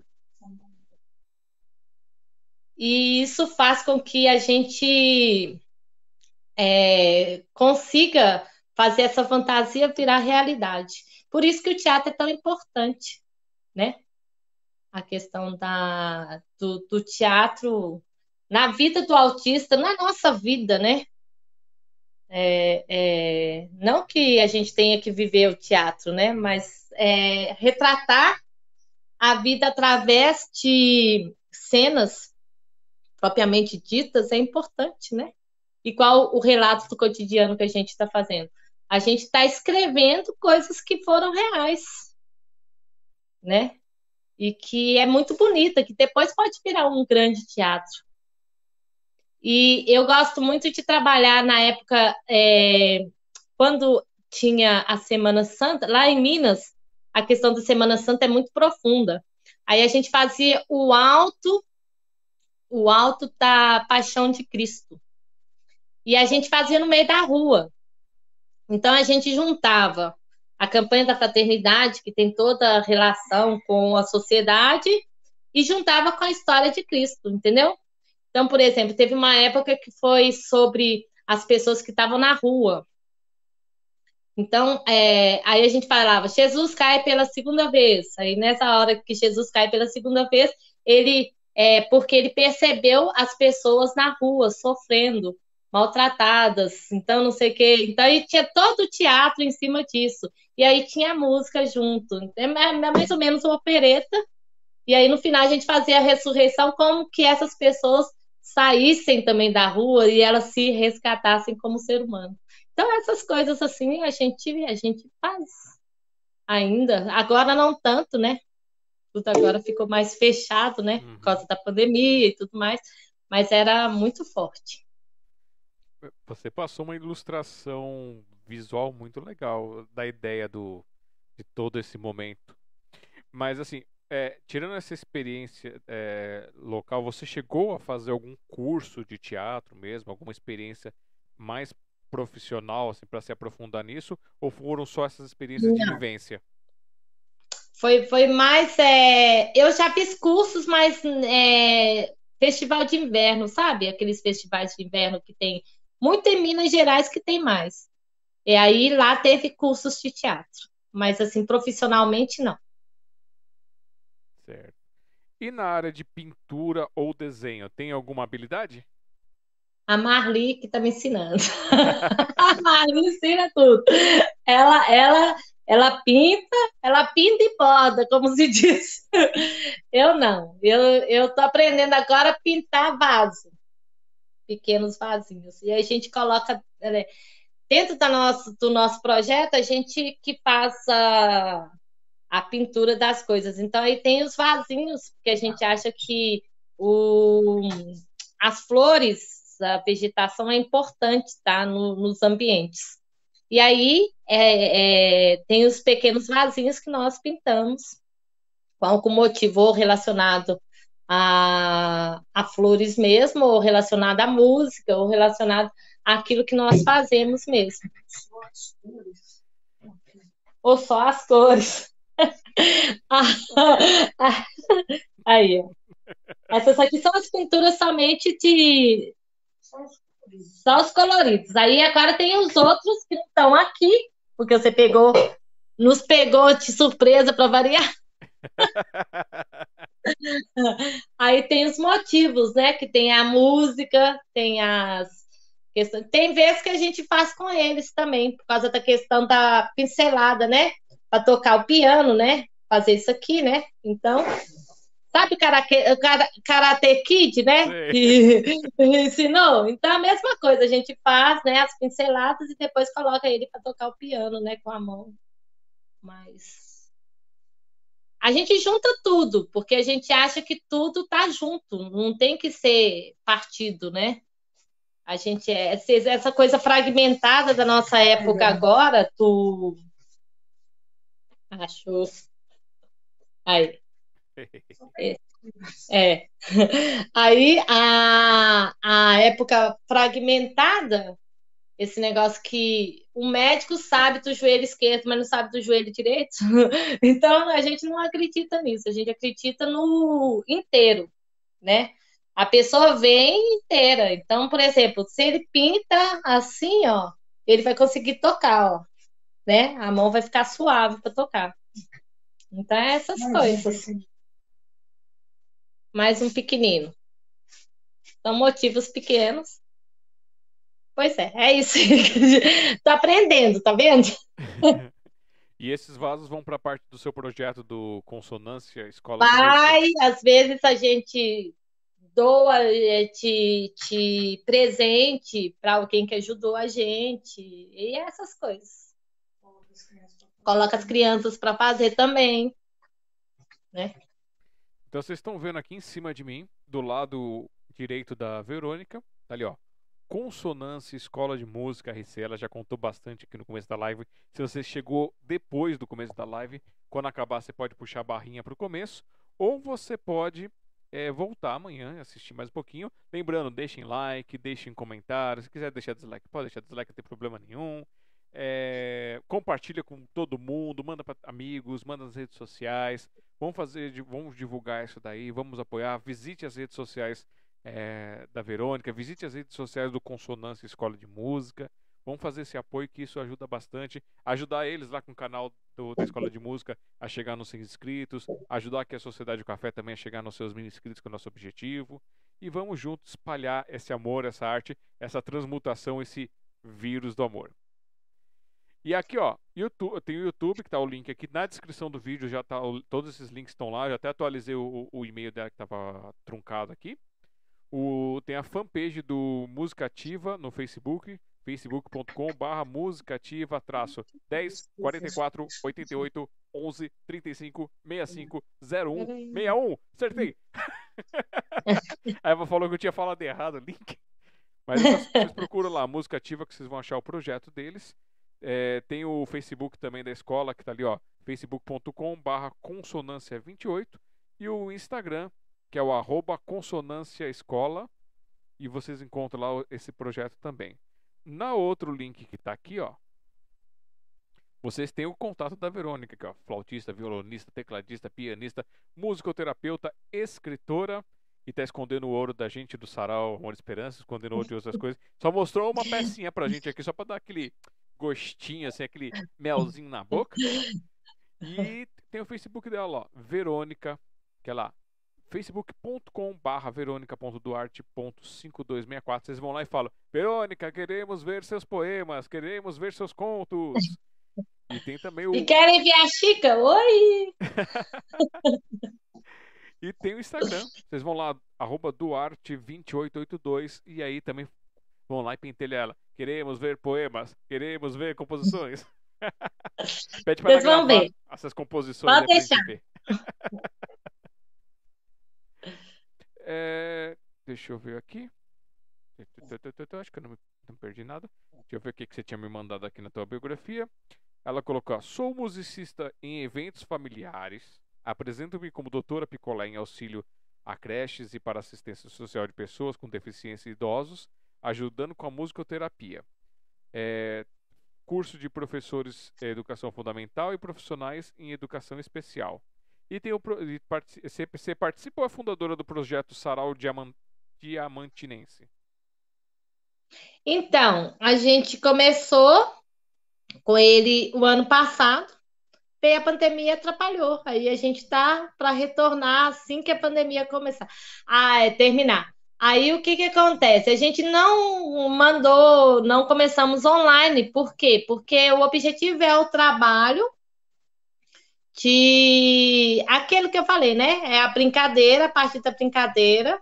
É um pouco isso que você faz, né? Colocar a gente em fria, a mesma coisa. E aí a gente, através das brincadeiras, as pessoas se interagem e a partir dessa interação, elas pedem, elas conversam com, com as outras e pedem alguma prenda a partir do erro. É muito interessante porque a gente já fez isso lá em Minas e as pessoas adoravam. Eu estou resgatando, de fato, eu estou resgatando algo que a gente já fazia. E a senhora que fazia esse sarau, ela faleceu. Então, estou resgate, né? É mais um resgate da nossa cultura que não pode hum. acabar. Agora a gente vai fazer aqui em Rio Claro uma coisa que é lá de Minas. Se Deus quiser, vai estar muito certo. E aí é poesia, é dança, é música, é tudo junto. É teatro, é conto, né? Os casos de Minas, tá? as lendas, né? As lendas e etc. Essas coisas todas. Ah. Tá, tá se perdendo muito isso, né? As lendas, por exemplo. É, eu ainda não sei de nenhuma lenda daqui dessa cidade, da cidade que eu moro. Entendeu? Mas você sabe alguma lenda da sua cidade? Eu sei. Tem a, a, a, a noiva que foi deixada na. É, é, tem, tem as igrejas, a cidade é cheia de igreja. Você vê um monte de igreja. E aí a noiva foi a noiva da igreja das Mercês. Aí ela sai no mês de maio à procura do noivo, porque foi deixada no meio da. no altar, o noivo não apareceu. Não, o noivo foi embora e deixou ela, e ela morreu. Fala que morreu de infarto. Aí ela sai da igreja das Mercedes, vai até a igreja da Luz à procura de um noivo das pessoas não passam de jeito nenhum nesse trajeto no mês de maio. Tem tudo isso. E aí, e aí da meia-noite até as três horas da manhã. Olha! É. Lá tem muita lenda. Tem muita lenda. Demais, tá? Tem a do, dos cavaleiros, né? Que vieram atrás de pessoas que que não pagaram, porque jogo, né? Jogos de baralho, né? Aí escuta o som dos cavalos da Sambambaia. É outra lenda. Então tem gente que fala que escuta mesmo, eu nunca escutei. Então lá na Samambaia as pessoas têm medo dos cavalos, que a, a, a, aí é na época de junho. Aí então, tudo tem a época, né? pois é. Aí as pessoas não passam no lugar por causa dessa época. E é tudo muito supersticioso mesmo. Lá em Minas tem também aquela alguma versão da lenda do na, na quaresma, lá da procissão dos mortos, que tem um horário que tem a procissão dos mortos, aí ninguém pode sair de casa. Não. Lá tem uma, uma história que é muito interessante também, que é da gamileira. O que, que acontece? A gamileira é, é uma árvore, né? Que levantou uma cruz. E aí, é, na frente está a igreja do Rosário, tem a, a gamileira que levantou a cruz. Conta a história que, que é, quando fizeram a igreja do Bom Jesus, tinha a camileira, que era a árvore dos índios. Mas como os brancos, entre aspas, eu estou falando da história, né? É, tiravam tudo, tirou a árvore deles. Aí eles foram amaldiçoados, então na hora que eles colocaram uma cruz na frente da árvore, é, na frente da igreja, a árvore foi, levantou a cruz. foi, é, é, é tipo, porque tiraram a árvore que era dos índios, colocaram uma cruz. E aí fizer, é, fala que a árvore veio, tipo, é, tomar conta, porque eles tiraram o lugar dela, ela vai tirar o lugar da cruz. E de fato é verdade que a árvore levantou a, a, a cruz. Tem a cruz lá. Hum. No meio da árvore. Entendeu? Então tudo isso é lenda, tudo isso é conto, e as pessoas vão passando de uma para outra. E é muito cheio de conto. Tem, tem um, uma página no Facebook que fala Amo Diamantina, que tem história demais. Muita história, muito interessante. Minas tem muitas histórias, né? Muito antiga. É, aconteceram muitas coisas lá, né? É, corrida de ouro, é, as, as missões a, a, e outras coisas mais lá na, naquela cidade. É. Bom, é, por último eu vou ler para você aqui, ó. A Eliana Bacas colocou aqui, ó. Minha faculdade foi incentivo da Verônica. Fez com que eu acreditasse em mim não foi fácil, mas praticamente terminei. Esse semestre só falta entregar as ACCS. Aí, ó. Eu fico muito feliz.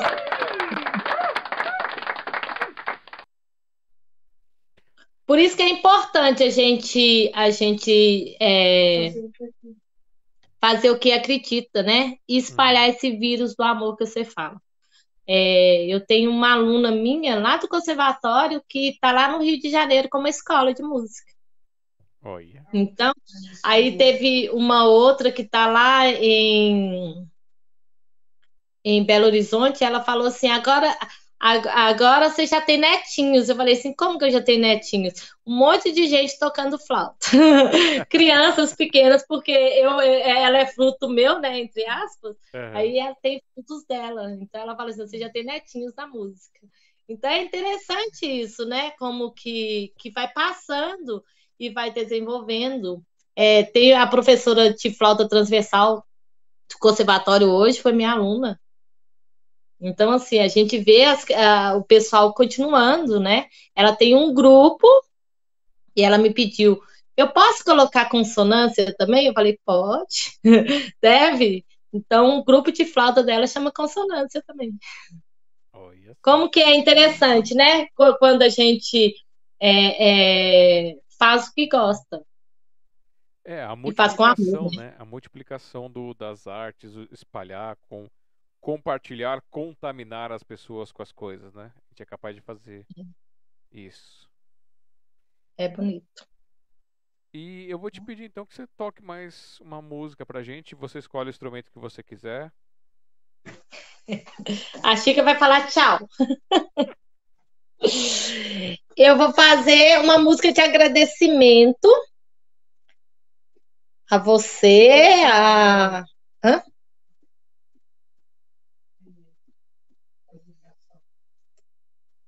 Essa música é uma música simples, é uma música da igreja, mas só que tem que é como se fosse um mantra. Na flauta, é lógico. Meu instrumento preferido? Eu vou colocar o teclado para agora eu vou usar. o recurso.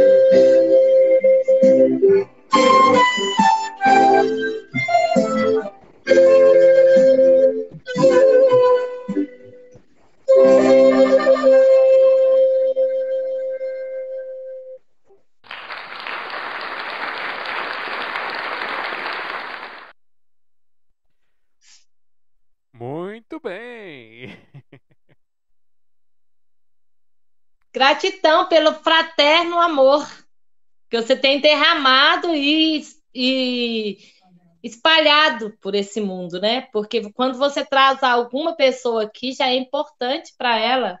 É necessário isso, né? Porque às vezes as pessoas da cidade nem a conhecem, né?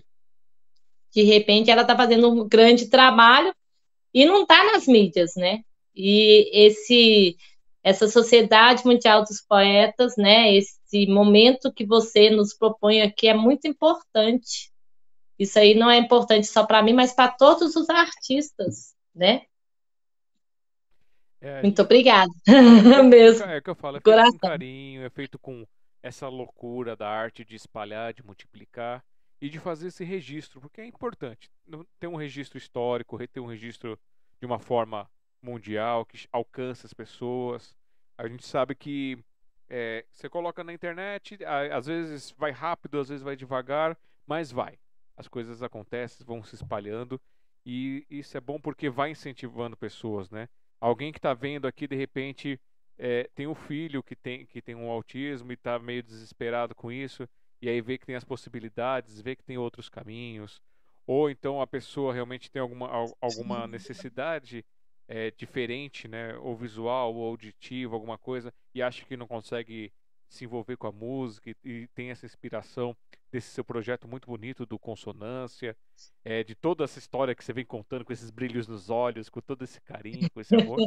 Então, para a gente é importante registrar isso, é importante divulgar, é importante trazer para o mundo e esperar que, de alguma forma, isso aqui se multiplique, cresça e traga muito mais para vocês, muito mais brilho. Ainda mais sabendo que você tem o telefone direto aí, hein? É só já, já faz a conexão. Então, gente, olha ah. só. Vocês têm que aprender a ser como ela. Vou falar com ele. direta. Teve um amigo meu que fala assim: agora você pede um terreno. Eu falei assim: não, agora ainda está muito cedo.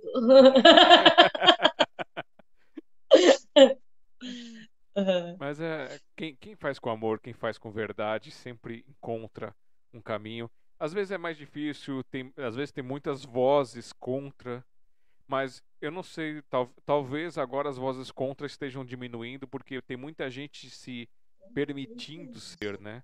E aí quando a pessoa se permite ser, ela para de impedir o outro de ser. Porque ela começa a focar é. a energia dela ali, né?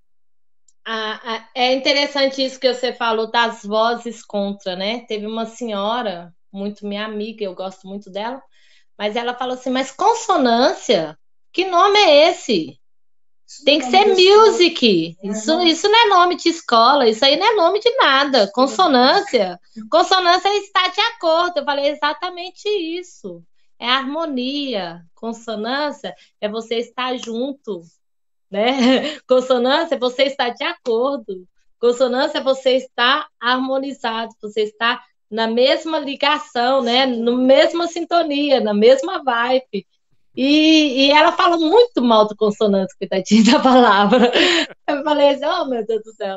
Aí depois vem outros, né, que falam assim, não vai dar certo, para com isso, né? E aí tem outros que falam assim, vamos, vamos junto, né? Vem aqui, Pati. Eu tenho um piano. Você quer? Eu falei, é lógico que eu quero. Teve um senhor que bateu na porta e falou assim: ó, eu tô com esse teclado aqui, eu vou jogar fora se você não pegar. Eu falei, pode deixar que eu pego. Isso aí foi até a mãe, a mãe que atendeu, porque eu tava atendendo e a secretária não tava. A secretária tinha ido almoçar e só tinha eu e a mãe. A mãe pegou na mesma da hora. Eu falei assim: ó, o moço falou que ia jogar fora, eu peguei para nós. para nós. Ela não falou que era. Pra, eu peguei para nós. Aí eu levei no, no moço, ele colocou. Só faltava a fonte. A pessoa ia jogar fora. Entendeu? Uhum. A minha amiga, a Marli, ela, ela achou um violão na caçamba. Nossa. Violão pequeno.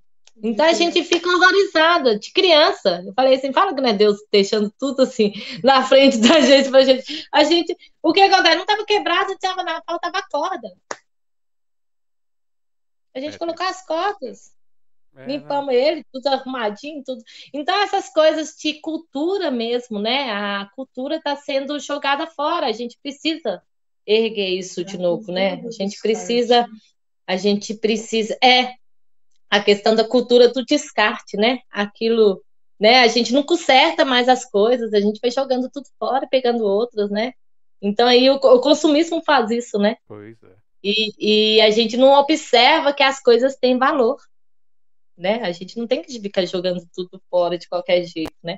Não serve para mim, mas serve para o outro, né? Então, assim, é, é, é, eu posso doar isso aqui para fulano, ah, tem, igual esse senhor, Ó, se vocês não quiserem, eu vou jogar fora. No instantinho, a mãe pegou e falou assim: eu peguei para nós essa mãe. Achei tão bonitinha, eu falei assim: olha como que veste a camisa mesmo, né? Eu peguei para nós. Tá lá, tá lá sendo usado pelos filhos dela, pelos filhos de outras pessoas e assim por diante. Esse negócio de aproveitar essas coisas assim, de consertar, eu sou meio suspeito, porque eu, é, desde pequeno eu sempre gostei de ser curioso, mexer nas coisas, quebrar e arrumar, desmontar, tentar consertar. E até hoje eu faço isso. Só, só realmente descarto uma coisa quando não tem mais jeito mesmo, não dá para fazer mais nada e a gente passa para frente. Mas enquanto eu puder fazer alguma coisa que resolva, vou lá, pego o ferro de solda, às vezes vou no martelo, às vezes vou nas coisas, vou, vai no arame, a gente vai se virando. Aqui também, aqui também tudo esse, vai se organizando, vai mudando tudo. E, e, tudo é aproveitado. Se não é aproveitado, a pessoa chega para nós e fala assim: ah, tem isso. Eu falei assim: serve para você serve. Aí, se não servir, a gente passa para frente. Por exemplo, teve um senhor que trouxe cinco paletós. Aqui ninguém usa paletó, né? É. Terno. Aí é, tinha uma mãe, tinha um menino que é evangélica. Eu falei assim, ó, tem cinco paletós eterno, né? Falei assim, a senhora quer? Falei assim, ah, ela falou assim, eu vou levar, porque tem uns irmãos lá na igreja que precisam. Passou para frente, entendeu? Sim. A gente vai, vai fazer o quê? Nós vamos dar um jeito de alguém vai usar aquilo. Porque é isso.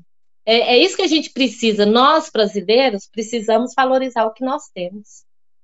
Por exemplo, uma coisa que da, de Rio Claro, todas as praças têm cinco ou seis árvores frutíferas. Ninguém para para pegar a, a, a, a, fruta. A fruta apodrece. Eu falei assim, Jesus, isso aqui para mim é ouro. Suco, né? Eu como, é nutritivo, né? E o povo não. Entendeu? Então, é, essa cultura a gente tem que mudar. Não estou falando só de Rio Claro, estou falando da minha cidade, de Diamantina, estou falando de Minas, estou falando do Brasil. Essa cultura de valorizar o que, que nós temos. Quando eu morei em Roma, as, as meninas falavam assim: eu nunca vi pegar a fruta e, e bater no liquidificador para fazer suco. E a gente fez isso, porque é comum nós hum. fazer. Eles achavam absurdo é, suco é de caixinha. Não tem suco batido de fruta para eles. E aí é, ela ficava olhando para nós com a cara de o que, que é isso que vocês estão fazendo, né? E a gente fazia tudo muito no natural e fazia, e eles achavam ótimos e achavam maravilhosos. Como eles nos ensinaram muitas coisas, nós também ensinamos muitas coisas para eles. E foi uma troca muito maravilhosa, né? Então a gente não valoriza aquilo que a gente tem. A gente tem fruta que a gente pode pegar, né? Natural, sem nenhum agrotóxico, sem nenhuma coisa é, é, é manuseada, né? Sem nenhuma química. Aí, de repente, você vai e, não, eu prefiro até caixinha, porque não pode ter a comodidade, né? A comodidade só te abrir, pode bater. Então, essas coisas a gente perde demais. O calor nosso, né? Brasileiro, a dança nossa, o nosso estilo de música. A gente tem um monte de estilo de música. Só do Nordeste tem mais de 20, mais de 50 estilos de música naquele Nordeste lá nosso. Você sabe como que é, né? E de repente a gente não valoriza, valoriza dois. Quando eu dava aula para as crianças, adolescentes, né? Tava no início do funk, aí era funk, hip hop e sertanejo universitário. Só três estilos de música. Aí eu fiz a brincadeira, tu rouba a bandeira. Só podia roubar quem soubesse o estilo de música que eu falava. Então eu comecei, forró. Ninguém sabia. Baião, só fui sacaneando, né? Porque eles não sabiam nada. Aí a, o, o, menininho, né, meio cheitosão assim, falou assim: Ô dona, eu vou estudar e vou saber essas coisas, ô dona, né? Aí, no outro dia, ele sabia tudo. Então, é, depende de quem? Depende de nós. Não depende da mídia. Depende do que, que eu estou querendo passar para outra pessoa, né? Se a gente fecha a, a nossa televisão, o que, que a mídia vai ter? A mídia vive de quê? Sim. Do telespectador, não é? Então, o povo fica falando, falando mal, mas alguém que não faz. Então, eu acho que a mudança depende de nós a melhor música, por exemplo. Eu tinha uma menininha que tinha cinco anos de idade. Eu falei assim: que, que música que você gosta? Ela falou assim: Marina Morena.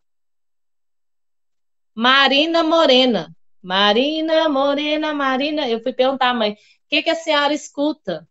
É, é, Ana Carolina. Ana Carolina, né, que, que cantou Marina Morena. Então, ela escuta Ana Carolina, Marisa Monte, né? Outro tipo de. Então, depende do que, que você escuta na sua casa. O que, que você escuta na sua casa? Né? A criança traz um histórico sonoro. E esse histórico sonoro depende de quê? Da sua casa. Né? Desde o ventre da mãe, né? A criança está escutando aquela música que a mãe escuta. Né? Tem uma mãe que fala assim: ah, meu filho adora aquela música é, do Queen, It's My Life, porque eu escutava quando ele estava no meu ventre. Então, na hora que vai dormir, eu coloco ele, acalma e pronto. Então, tudo isso a gente traz no nosso decorrer da vida, né? O histórico sonoro é muito profundo, né? Tem música que você detesta, só te escutar você fala assim. Aí você vai olhar lá atrás, foi uma época que foi ruim na sua vida. Essa música estava muito presente. Então, todas as músicas relacionadas nesse ritmo, ou talvez nesse estilo, você não gosta. Entendeu? Por isso que a senhora do Nananina não relembrou a Índia. Né? Por causa do histórico sonoro dela. Era uma música que talvez alguém cantava para ela. E que era importante na vida dela. Então, esse resgate né, da vida através da música, do histórico de, de, nosso, né? A gente não é só histórico sonoro, né? O sonoro porque eu estou falando de música, mas a gente tem o histórico sensorial, né? A questão do cheiro, aquele cheiro, aquele odor, ou o cheiro bom, né? O que, que me traz naquele momento, a questão visual, a, a, a o, o as cores, né? Eu não gosto de tal cor. Por que você não gosta dessa cor? Alguma coisa tem a relação com alguma coisa que você viveu, né? E causou algo no seu emocional. E aí é uma. Miscelândia, né? Então a gente fala assim, a arte tem o seu poder exatamente nisso, né? Porque a arte é isso, né? É cor, é som, é a visão, é a audição, é o tato, né? É o gosto, né? A questão até a culinária é uma arte magnífica, né? Quem sabe fazer direitinho, o cheiro, né? Tudo isso é profundo na vida da gente. Com certeza. E Eu falo demais. Celebramos três horas de live.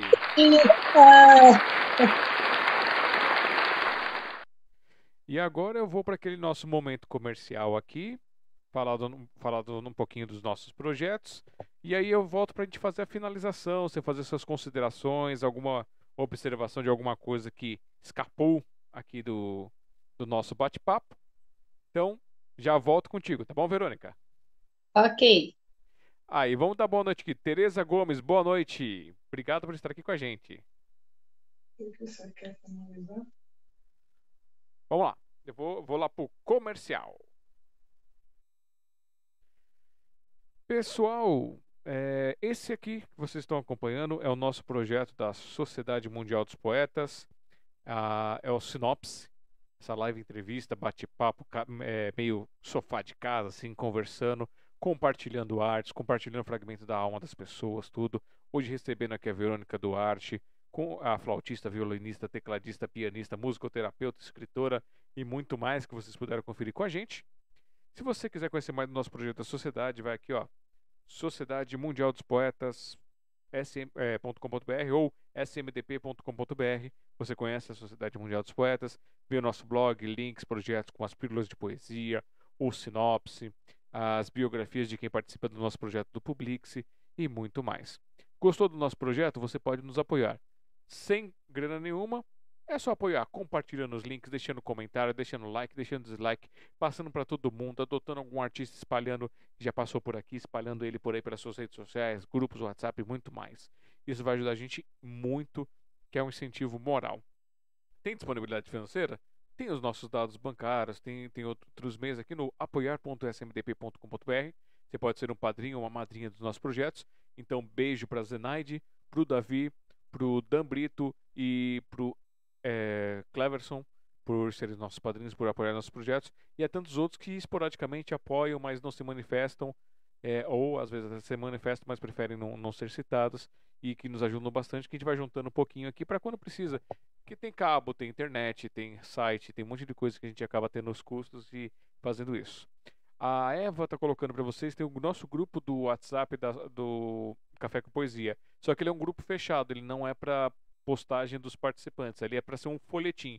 Quando a gente tem alguma coisa do café, alguma coisa da sociedade, a gente publica ali para que vocês possam assistir e compartilhar. Então ele funciona realmente como um folhetim e você tem ali uma vez por semana você tem uma novidadezinha que são as nossas lives e quando chega o final do mês tem o nosso canal digital que você pode participar. Gostou do projeto? Também se quiser alguma coisa esporádica, ó, de um centavo a um milhão tem aqui, ó, contato@smdp.com.br é o nosso Pix. Você pode mandar lá. E aqui do ebook.smdp.com.br. O que é o e-book? Então vamos lá explicar o que é o e-book agora. O e-book é o nosso projeto para aquela pessoa que tem na gaveta o seu poema, o seu verso, o seu conto, é, suas reflexões e nunca tirou, nunca publicou ele, ele em forma em algum livro, alguma coletânea, alguma coisa. Então nós criamos para ajudar o Café com Poesia, a Sociedade Mundial dos Poetas e dar essa oportunidade para as pessoas o nosso projeto do e-book aqui, do, do e-book, do, dos livretos, que são é, ele é feito artesanalmente para o número de pessoas que participam é, atualmente estamos em 32 páginas, onde das 32, 28 são disponibilizadas para que as pessoas possam adquirir para vir participar. Cada é, livreto tem um nome, leva um nome, e esse nome ele tem 12 volumes, que a nossa intenção é que saia um por mês. Com o que está acontecendo agora na pandemia desse ano de 2021, nós estamos com atraso nos lançamentos porque a gente depende do fechamento das pessoas da participação. Então, o volume 1, as pessoas participaram e fechou no, no comecinho de março. O volume 2 foi ali para junho e julho. E o volume 3 ainda está em, estão em aberto 10 páginas para a gente conseguir fazer o fechamento, a produção e o envio para vocês, como a disponibilização ali no ebook.smdp.com.br. E aqueles que quiserem participar, mandam pra gente a foto, o nome que usa, artístico ou pessoal, a mini biografia e o seu material de 32 a 34 linhas com a página é, que tem a, a, biografia e as demais páginas ficam com apenas com o nome da pessoa e tem de 34 a 36 linhas.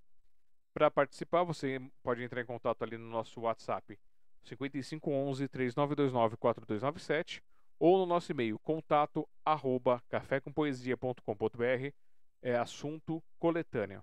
O valor por cada página participada é de 15 reais. Você tem direito a um exemplar impresso por cada é, página participada. E aí, para receber em casa em qualquer canto do Brasil, é R$ reais. Então, R$ reais. Aí, se você pegar uma página, vai 15 mais 30, se forem duas páginas, ou mais 45, é, vocês pegar com três páginas. Então, é, é, isso daí, o valor do frete. Pra, ou se a gente for enviar um, o correio nos cobra, né? Para enviar um livreto ou enviar três livretos, R$ reais de qualquer forma. Por isso, R$ reais é o frete fixo e 15 reais por página. Então 15, 30 ou 45 vocês podem participar. E cada capa, além de ter um volume, também tem, uma, tem um tema diferente na capa, procurando valorizar os participantes. Temos nosso outro projeto, que é o Café com Poesia, que ele é o nosso sarau presencial, o braço cultural da Sociedade Mundial dos Poetas, que, quando está tudo normal, ocorre lá na Biblioteca Hans Christian Andersen, no Tatuapé, lá no auditório ou na sala temática ou entre os livros, depende muito dos espaços disponíveis, o nosso encontro que vai da meio-dia até as 16 horas, onde é aberto o palco, aberto o microfone e aberto a participação para quem quer assistir também. Tem a nossa mesinha comunitária ali onde as pessoas levam, quem pode leva alguma coisinha, um biscoitinho, uma bolachinha, alguma coisa assim. Tem um cafezinho que nós fornecemos, que a Eva faz. A Eva faz a fotografia, eu faço a filmagem, a apresentação, a coordenação do evento. E a gente faz todo esse projeto legal. Se quiser conferir, vai lá cafécompoesia.com.br, você vai conhecer o nosso projeto. Se você for no YouTube, youtube.com.br você vai ver os encontros de participantes. Cada participante eu vou filmando e conforme eu vou tendo tempo para fazer isso, é, mexer com a parte cultural, eu vou editando os vídeos e colocando. Eu ando muito sem tempo ultimamente para poder fazer isso, porque tem que, a gente tem que trabalhar, né, pagar as contas. Hoje eu não vivo disso aqui, nem, o, nem, nem a sociedade, nem o café tem verba pública ou privada. Por isso, eu dedico um, um percentual do meu tempo para fazer essas artes para vocês por loucura ou por amor. Aí eu ainda não descobri. Talvez os dois. Mas a gente faz esses espaços. É, essa semana e a semana passada eu consegui liberar mais dois volumes de biografias que eu estava atrasado do, da, da, todos os que já participaram é, da coleção passada. Então agora falta o do 6 ao 12, então faltam seis para finalizar no Olhar da Poesia. E aí nós vamos entrar aqui no Corações Poéticos, onde já temos dois volumes de biografias que eu preciso atualizar para colocar lá para vocês, para ajudar a divulgar ainda mais. Então peço paciência para vocês. Quando eu acabar as biografias, que eu não tiver mais biografia para atualizar, aí eu vou entrar no processo de divulgação dessas biografias anteriores, fazer toda a postagem, agendamento, essas coisas. E quando esse projeto acabar, aí eu vou entrar na parte de voltar a editar os vídeos do Café com Poesia, que deve ter uns mil e poucos vídeos para editar para vocês para colocar lá no, aqui no canal do Café com Poesia. É isso daí. E quiserem conhecer um pouquinho mais desse maluco aqui, alexandrejazara.com.br, vocês caem no meu site, tem poesia, tem música, tem link para as minhas redes sociais. Caiu no YouTube, você está no meu mundo paralelo, onde eu ponho música, às vezes ponho alguma coisa de idioma, às vezes ponho alguma coisa de reflexão, às vezes eu ponho alguma coisa de comida, às vezes eu ponho umas coisas nada a ver. E a gente vai vivendo feliz, sendo patinhos e patinhas nesse bando maravilhoso que estão fazendo parte do meu canal. Beijo aos mais de 500 inscritos. Gratidão por, estarem participando com a gente. E aproveitar para vocês, ó, eu lancei em junho meu primeiro livro autoral, em é, livro poético, é, para que servem as árvores, onde eu faço um diálogo entre as poesias, falando das árvores, falando do meio ambiente, falando das coisas assim e trazendo essa mensagem especial. Você pode ir lá no alexandrejazara.com.br, tem um link para você baixar o e-book gratuitamente e se você quiser a versão impressa, aí tem o valor de 25 reais que você recebe em qualquer canto do Brasil. O valor de 25 reais já está com frete incluso e você recebe essa cópia aqui, numerada, é, autografada, com muito carinho para vocês. É isso, já fiz o comercial e vamos voltar agora para Verônica.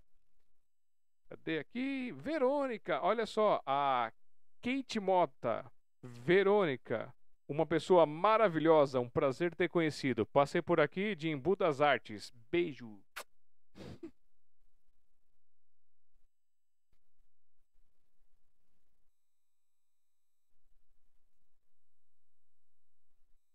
E é isso aí. É, Verônica, é, eu vou te deixar na tela para você fazer suas considerações finais. Se tiver algo mais, alguma coisa que você queira dizer, pode dizer. A live é sua. E aí eu volto aqui para te dar um abraço e a gente finalizar. Vamos lá, a tela é sua.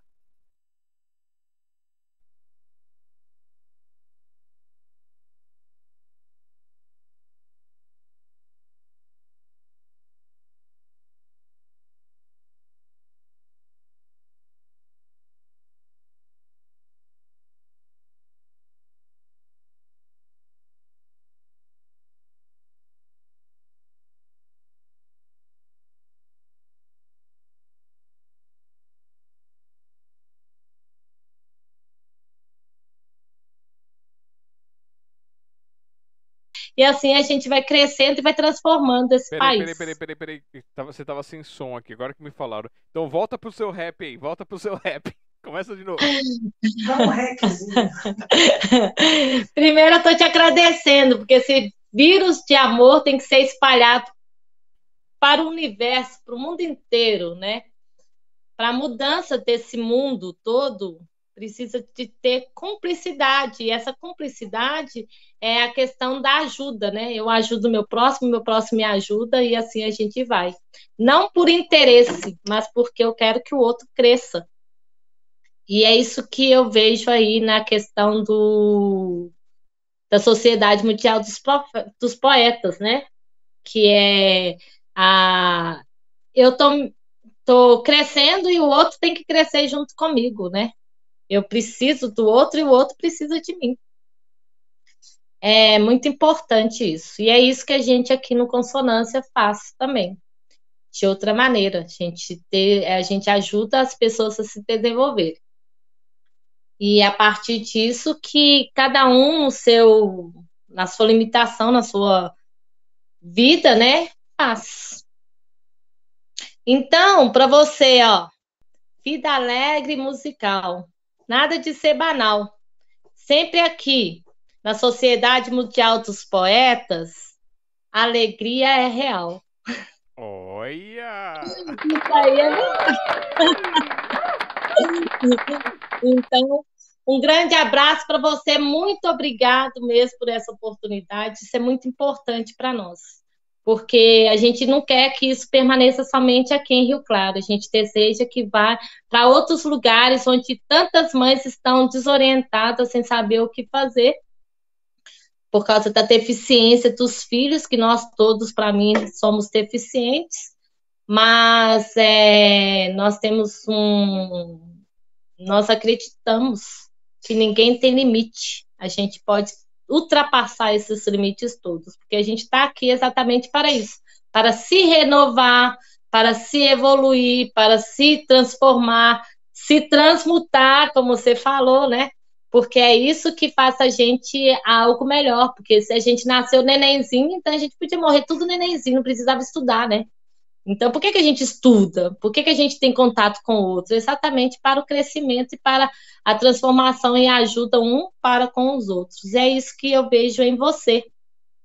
Essa paz, essa tranquilidade, essa alegria, esse desejo não somente de é, crescer né, na poesia, mas também de ajudar o outro a crescer.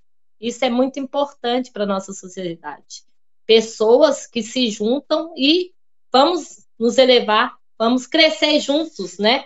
É isso que falta. Aqui no Brasil é, é uma sociedade linda, maravilhosa, que tem tudo, mas não tem essa união que eu posso te ajudar. E o que, que você pode me ajudar? Mas sem é, questão financeira, sem nada, sem se pro, propagar, né? Mas a questão de eu posso te ajudar, vamos junto? Então vamos. Tá a mão para um, tá a mão para outro, vamos junto né? Isso é muito necessário. Muito obrigado. Grande abraço. Muito obrigado assim por essa oportunidade dessa noite de tê-la aqui com a gente, de compartilhar um pouquinho da sua história, de dar esses fragmentos para a gente, dar essas sementes de inspiração. É, desejo aí para vocês aí nesse projeto, até para você pessoalmente para o seu projeto também, que ele cresça, que ele multiplique-se, que ele fique cada vez é, mais inspirador, mais, é, mais importante, assim, que ganhe uma grande relevância. Muito sucesso, muita paz para vocês e que vocês é, tenham dias maravilhosos. Que os dias que não forem tão bons assim, que eles passem logo, possam trazer novos crescimentos, novos começos, novos desenvolvimentos. É, parabéns pelo seu trabalho, parabéns pelo seu carinho aí, por todo, toda essa arte que você faz, essa poesia, porque a poesia é isso, a poesia é essa ação, é essa transmutação, é esse amor, seja com a música, seja com o movimento, seja com pensar no próximo. Então você é uma poeta, uma poeta da vida, e espero que seus versos também eles acabem subindo em vocês e se transmutando cada vez mais em vídeos, em músicas e muito mais coisas. Obrigada. Muito obrigada, viu? Grande abraço. Espero que tenha gostado bastante. Receba o nosso beijo e abraço fraternal. E qualquer coisa, se a gente puder ajudar alguma coisinha, manda contato, manda link, manda as coisas que a gente tenta ajudar a propagar ainda mais com a sociedade, com o café e com o que mais tiver por aqui. Tá bom, muito obrigada, muito obrigada a todos que estavam aqui conosco e um grande abraço a todos vocês.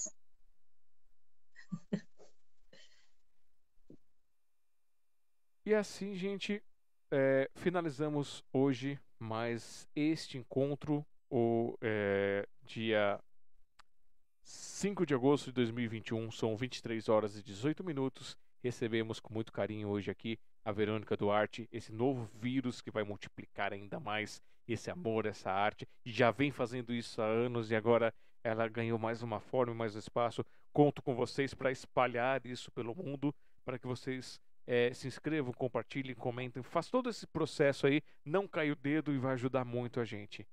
Beijos e abraços a todos que estiveram aqui presentes com a gente, que passaram um pouquinho, que passaram um montão, que vão chegar depois, que vão assistir depois, a vocês que estão assistindo depois, bom dia, boa tarde, boa noite, onde estiverem, que vocês tenham ótimos dias, que os dias que não forem tão bons assim, que eles passem logo. E receba nosso carinho e nossa afeição. Eu sou Alexandre Jazara, tentando deixar o mundo um pouquinho melhor de quando eu cheguei por aqui. Até a próxima quinta-feira às 8. Tchau.